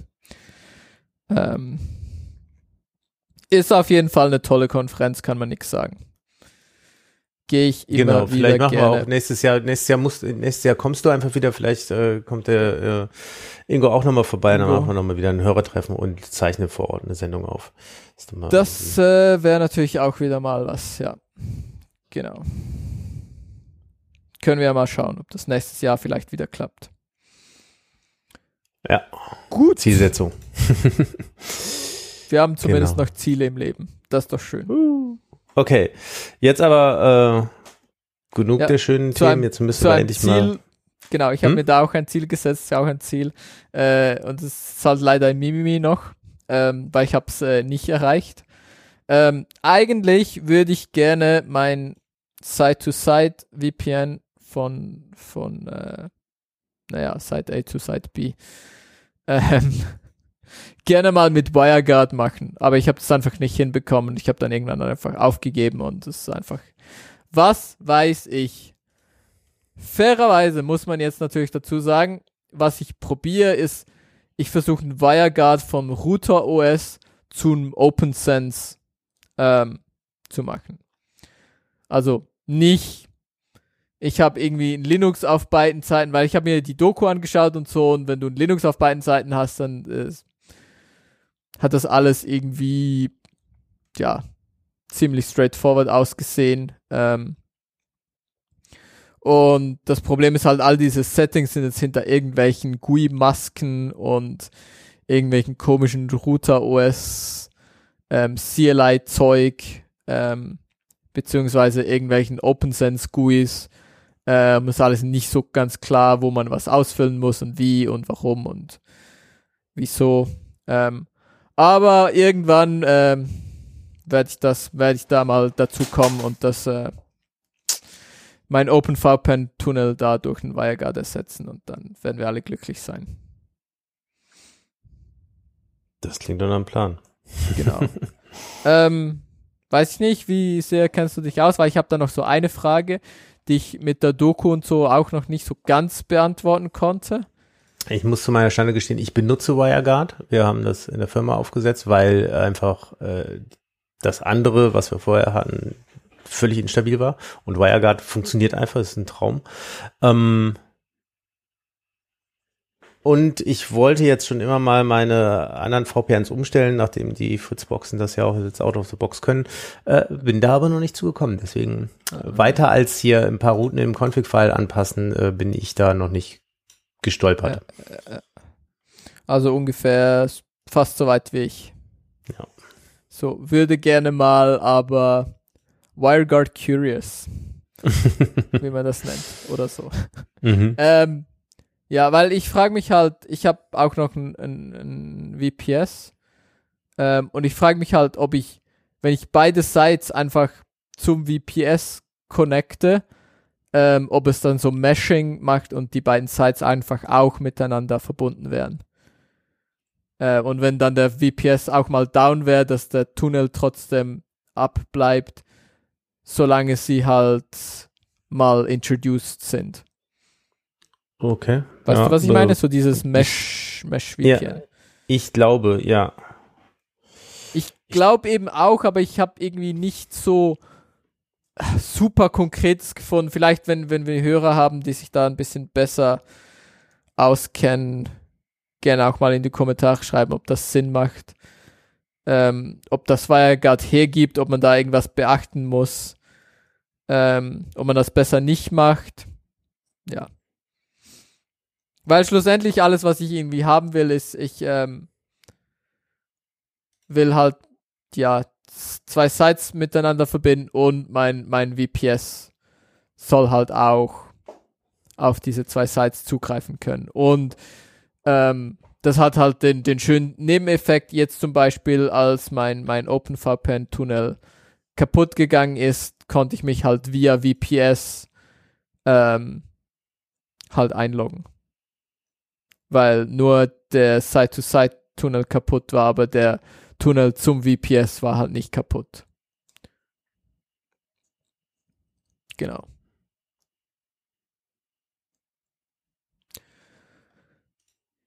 Gut. Dann, äh, I guess, sind wir beim Lesefu. Mhm. Sounds like. Ähm, ich habe neben so echten Büchern, was ich ja schon erzählt habe, die ich gelesen habe ähm, und am Lesen bin, ähm, habe ich auch so C++ Dinge gelesen. Das eine ist Collaborative Collection of C++ Best Practices. Das ist ein GitHub-Repo ähm, mit Best Practices zu Safety, to Maintainability, to Portability und so weiter. Ähm, genau. Was man für Tools benutzen soll, ähm, was man für Compiler Flags benutzen soll auf Windows, auf äh, GCC, auf Clang. Ähm, und ja, das ist eine gute Sache. Und das andere, was ich gestern gelesen habe, was ich auch sehr empfehlen kann, ist ähm, seit C++ 17 gibt's äh, Standard Reduce und in vielen Fällen, wenn ihr vorher Standard Accumulate benutzt habt, könntet ihr eigentlich einfach Standard Reduce verwenden, was halt so ein paar coole ähm, extra Features hat. Ähm, namely, dass es halt schneller laufen kann, weil es ähm, parallelisiert und vektorisiert werden kann. Das ist, äh, klingt nach Zeug zum Mitdenken. Das ähm, setzt aber halt voraus, dass eure Operationen parallelisiert und vektorisiert werden können. Aber wenn die Operation, die du machen möchtest, das kann, dann kann es halt schneller sein und wenn du halt irgendwie große Datenmengen hast, ähm, kannst du das halt sagen. Und ja, das ist eine gute Sache. Gut, und dann hast du noch Picks, habe ich hier gesehen. Ja, muss ja auch mal sein zum Abschluss. Ja, wenn, wenn, wenn ich schon mal nichts picke, ausnahmsweise. genau, der erste Pick ist, äh, ist immer wieder nützlich im Kontext Apple, Apple-User zu sein. Auf der einen Seite, auf der anderen Seite aber auch für Apple-Geräte Zeug zu entwickeln. Und zwar ist das die AppleDB. Es gibt eine AppleDB.dev. Ich hatte ähm, vorher lange Zeit ähm, eine App dafür auf dem Rechner, und irgendwie ist es immer so blöd, dann ist man gerade nicht am Mac, wenn man das nachgucken will. Oder äh, man hat den Mac neu aufgesetzt und das Ding mal wieder äh, noch nicht installiert und dann sucht man wieder danach. Deswegen so eine Website dafür zu haben, ist doch sehr praktisch. Ähm, ja, und das ist die Apple DB. Also kann man da wunderbar nachgucken. Was gibt es für Operating Systems? Was gibt es für Devices? Was gibt es für Firmware-Versionen für die Devices? Und ähm, dann auch gerade äh, iPhones und supportete iPhones mit welchen iOS-Releases. Ähm, dafür ist es sehr nützlich. Sehr nützlich. Ähm, was wollte ich dazu noch erzählen? Ja, genau, man kann natürlich auch über die Modellnummer herausfinden, welches, um welches Gerät es sich dann im, im Detail handelt. Oder zu den iPhones herausfinden, mit welchem Device Identifier sie gerade arbeiten. Ähm, ja, alles, äh, manchmal auch einfach Zeug, was man vielleicht als Normalnutzer nicht braucht. Aber ja, diese, dieser iOS Apple Subkosmos äh, hat er dann doch relativ viel Informationen, die nützlich sind. Ja, nur schon, nur schon, wenn du halt irgendwie wissen willst, wie viele Generationen, was für Generationen gibt's. Ja. Was für ein Identifier ist das? Ja, ja. Genau. Wann ist es released? Ja, für einen Normal-User vielleicht nicht, aber wenn du, wenn du dich das fragst, dann ist das ein sehr einfacher Weg, um das zu beantworten. Cool. Mhm. Genau, das war das eine, was nützlich war. Und das andere, äh, immer wieder gibt es diese Frage, wie macht man das eigentlich mit diesem Werbeblocking und äh, habe ich da unter iOS eine Chance dann für die iOS-User oder auch für die Leute, die neidisch darauf sind, dass man einfach weniger Werbung sieht. Was machst du da und warum? Hm? Ähm, klar kann man denen immer sagen, ja, installiert euch ein Pi-Hole und legt in euer Netzwerk und konfiguriert alles um.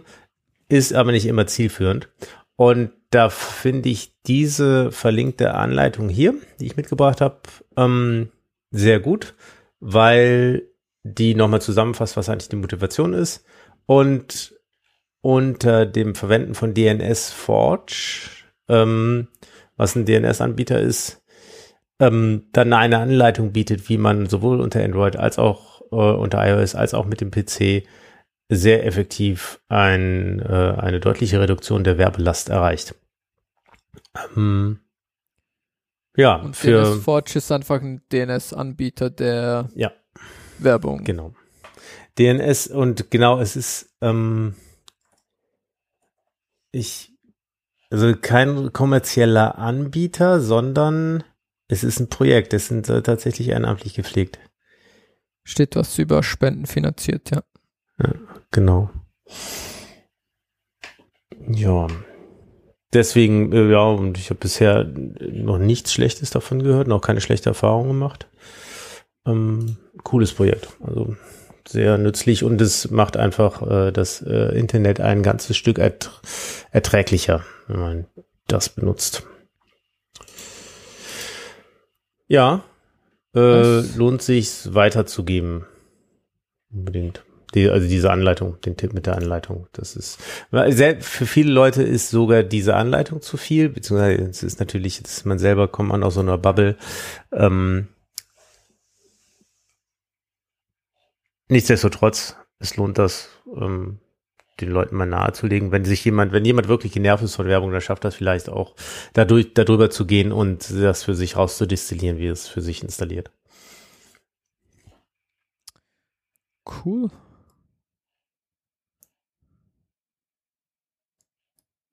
Mhm. Nicht unerwähnt bleiben die Apps, die es gibt, um das Ganze zu tun. So dass eben deswegen finde ich den Artikel gut, weil er ähm, sagt, ja, du kannst das hier machen, du kannst im anderen Extrem auch ein Pi-Hole machen, du kannst auch Apps installieren. Also Mhm. äh, es wird nicht irgendwie gesagt, das hier ist der einzige Weg, und der ultimative Weg, sondern ganz gut, Sondern so, ganz, ganz guter Optionen. Rundumschlag. Ja. Ja. Das sind die Optionen, darum willst du das machen. Mhm. Ähm, viel Spaß. Ja, sieht gut aus. Könnte auch schon fast ein Lesefuß sein. ja, stimmt. Hat schon auch, aber ist auch ein Pick, weil hat Weil so ein bisschen alles. Ja, Äh, ja, genau. Guter Rundumschlag. Wie Werbung zu Genau, und was man den Leuten vielleicht auch sagen muss, dass wenn sie sich das installieren, dass sie sich nicht über Löcher in Webseiten wundern sollen. ähm, und es gibt tatsächlich ja auch äh, Webseiten und Apps, die darauf checken, dass ihre Werbung geladen wird. Und wenn das dann nicht mehr funktioniert, zickig reagieren. Und da muss man den Leuten einfach erklären, ja, das ja, und es liegt gibt daran. halt auch einfach W- Webseiten, die dann kaputt sind. Das ist halt Mhm. schon auch ein Problem für, wenn Mhm. du technisch nicht so versiert bist und du dann irgendwie das Formular einfach nicht mehr absenden kannst oder so, dann ja. Schwierig, Mhm. leider. Gut, Ja, schön. dann sind wir auch nach, äh, weiß ich nicht, Zwei Stündchen. wir- wir haben ja ein bisschen geplänkelt vorher, oder?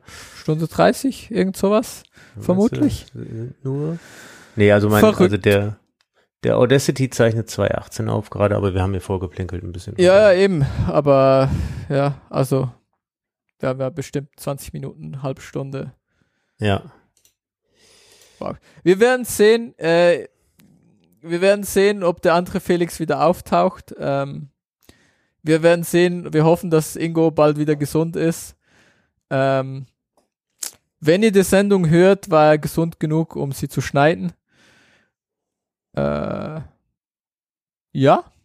Und wir hören uns wie immer in zwei Wochen und zwei Wochen äh, plus minus, wie lange es halt geht, bis wir wieder einen Termin finden und alle Zeit haben, uns aufgeht und Leute auftauchen und wir es schaffen, eine Sendung aufzuzeichnen und der Stream läuft und aber wir geben uns Mühe. Wir sind stets bemüht. Stets bemüht. Hat, gibt und macht Mühe. Alles klar. Dann, äh, was sagt Ingo am Schluss immer? Äh, Klappe zu, Affe tot? Ja, und danach. Ah, nee, habt Spaß. Dieses habt Spaß. Genau, am Gerät. Ganz Tschüss. wichtig, nicht vergessen. Macht's gut. Tschüss. Tschüss. Bye, bye.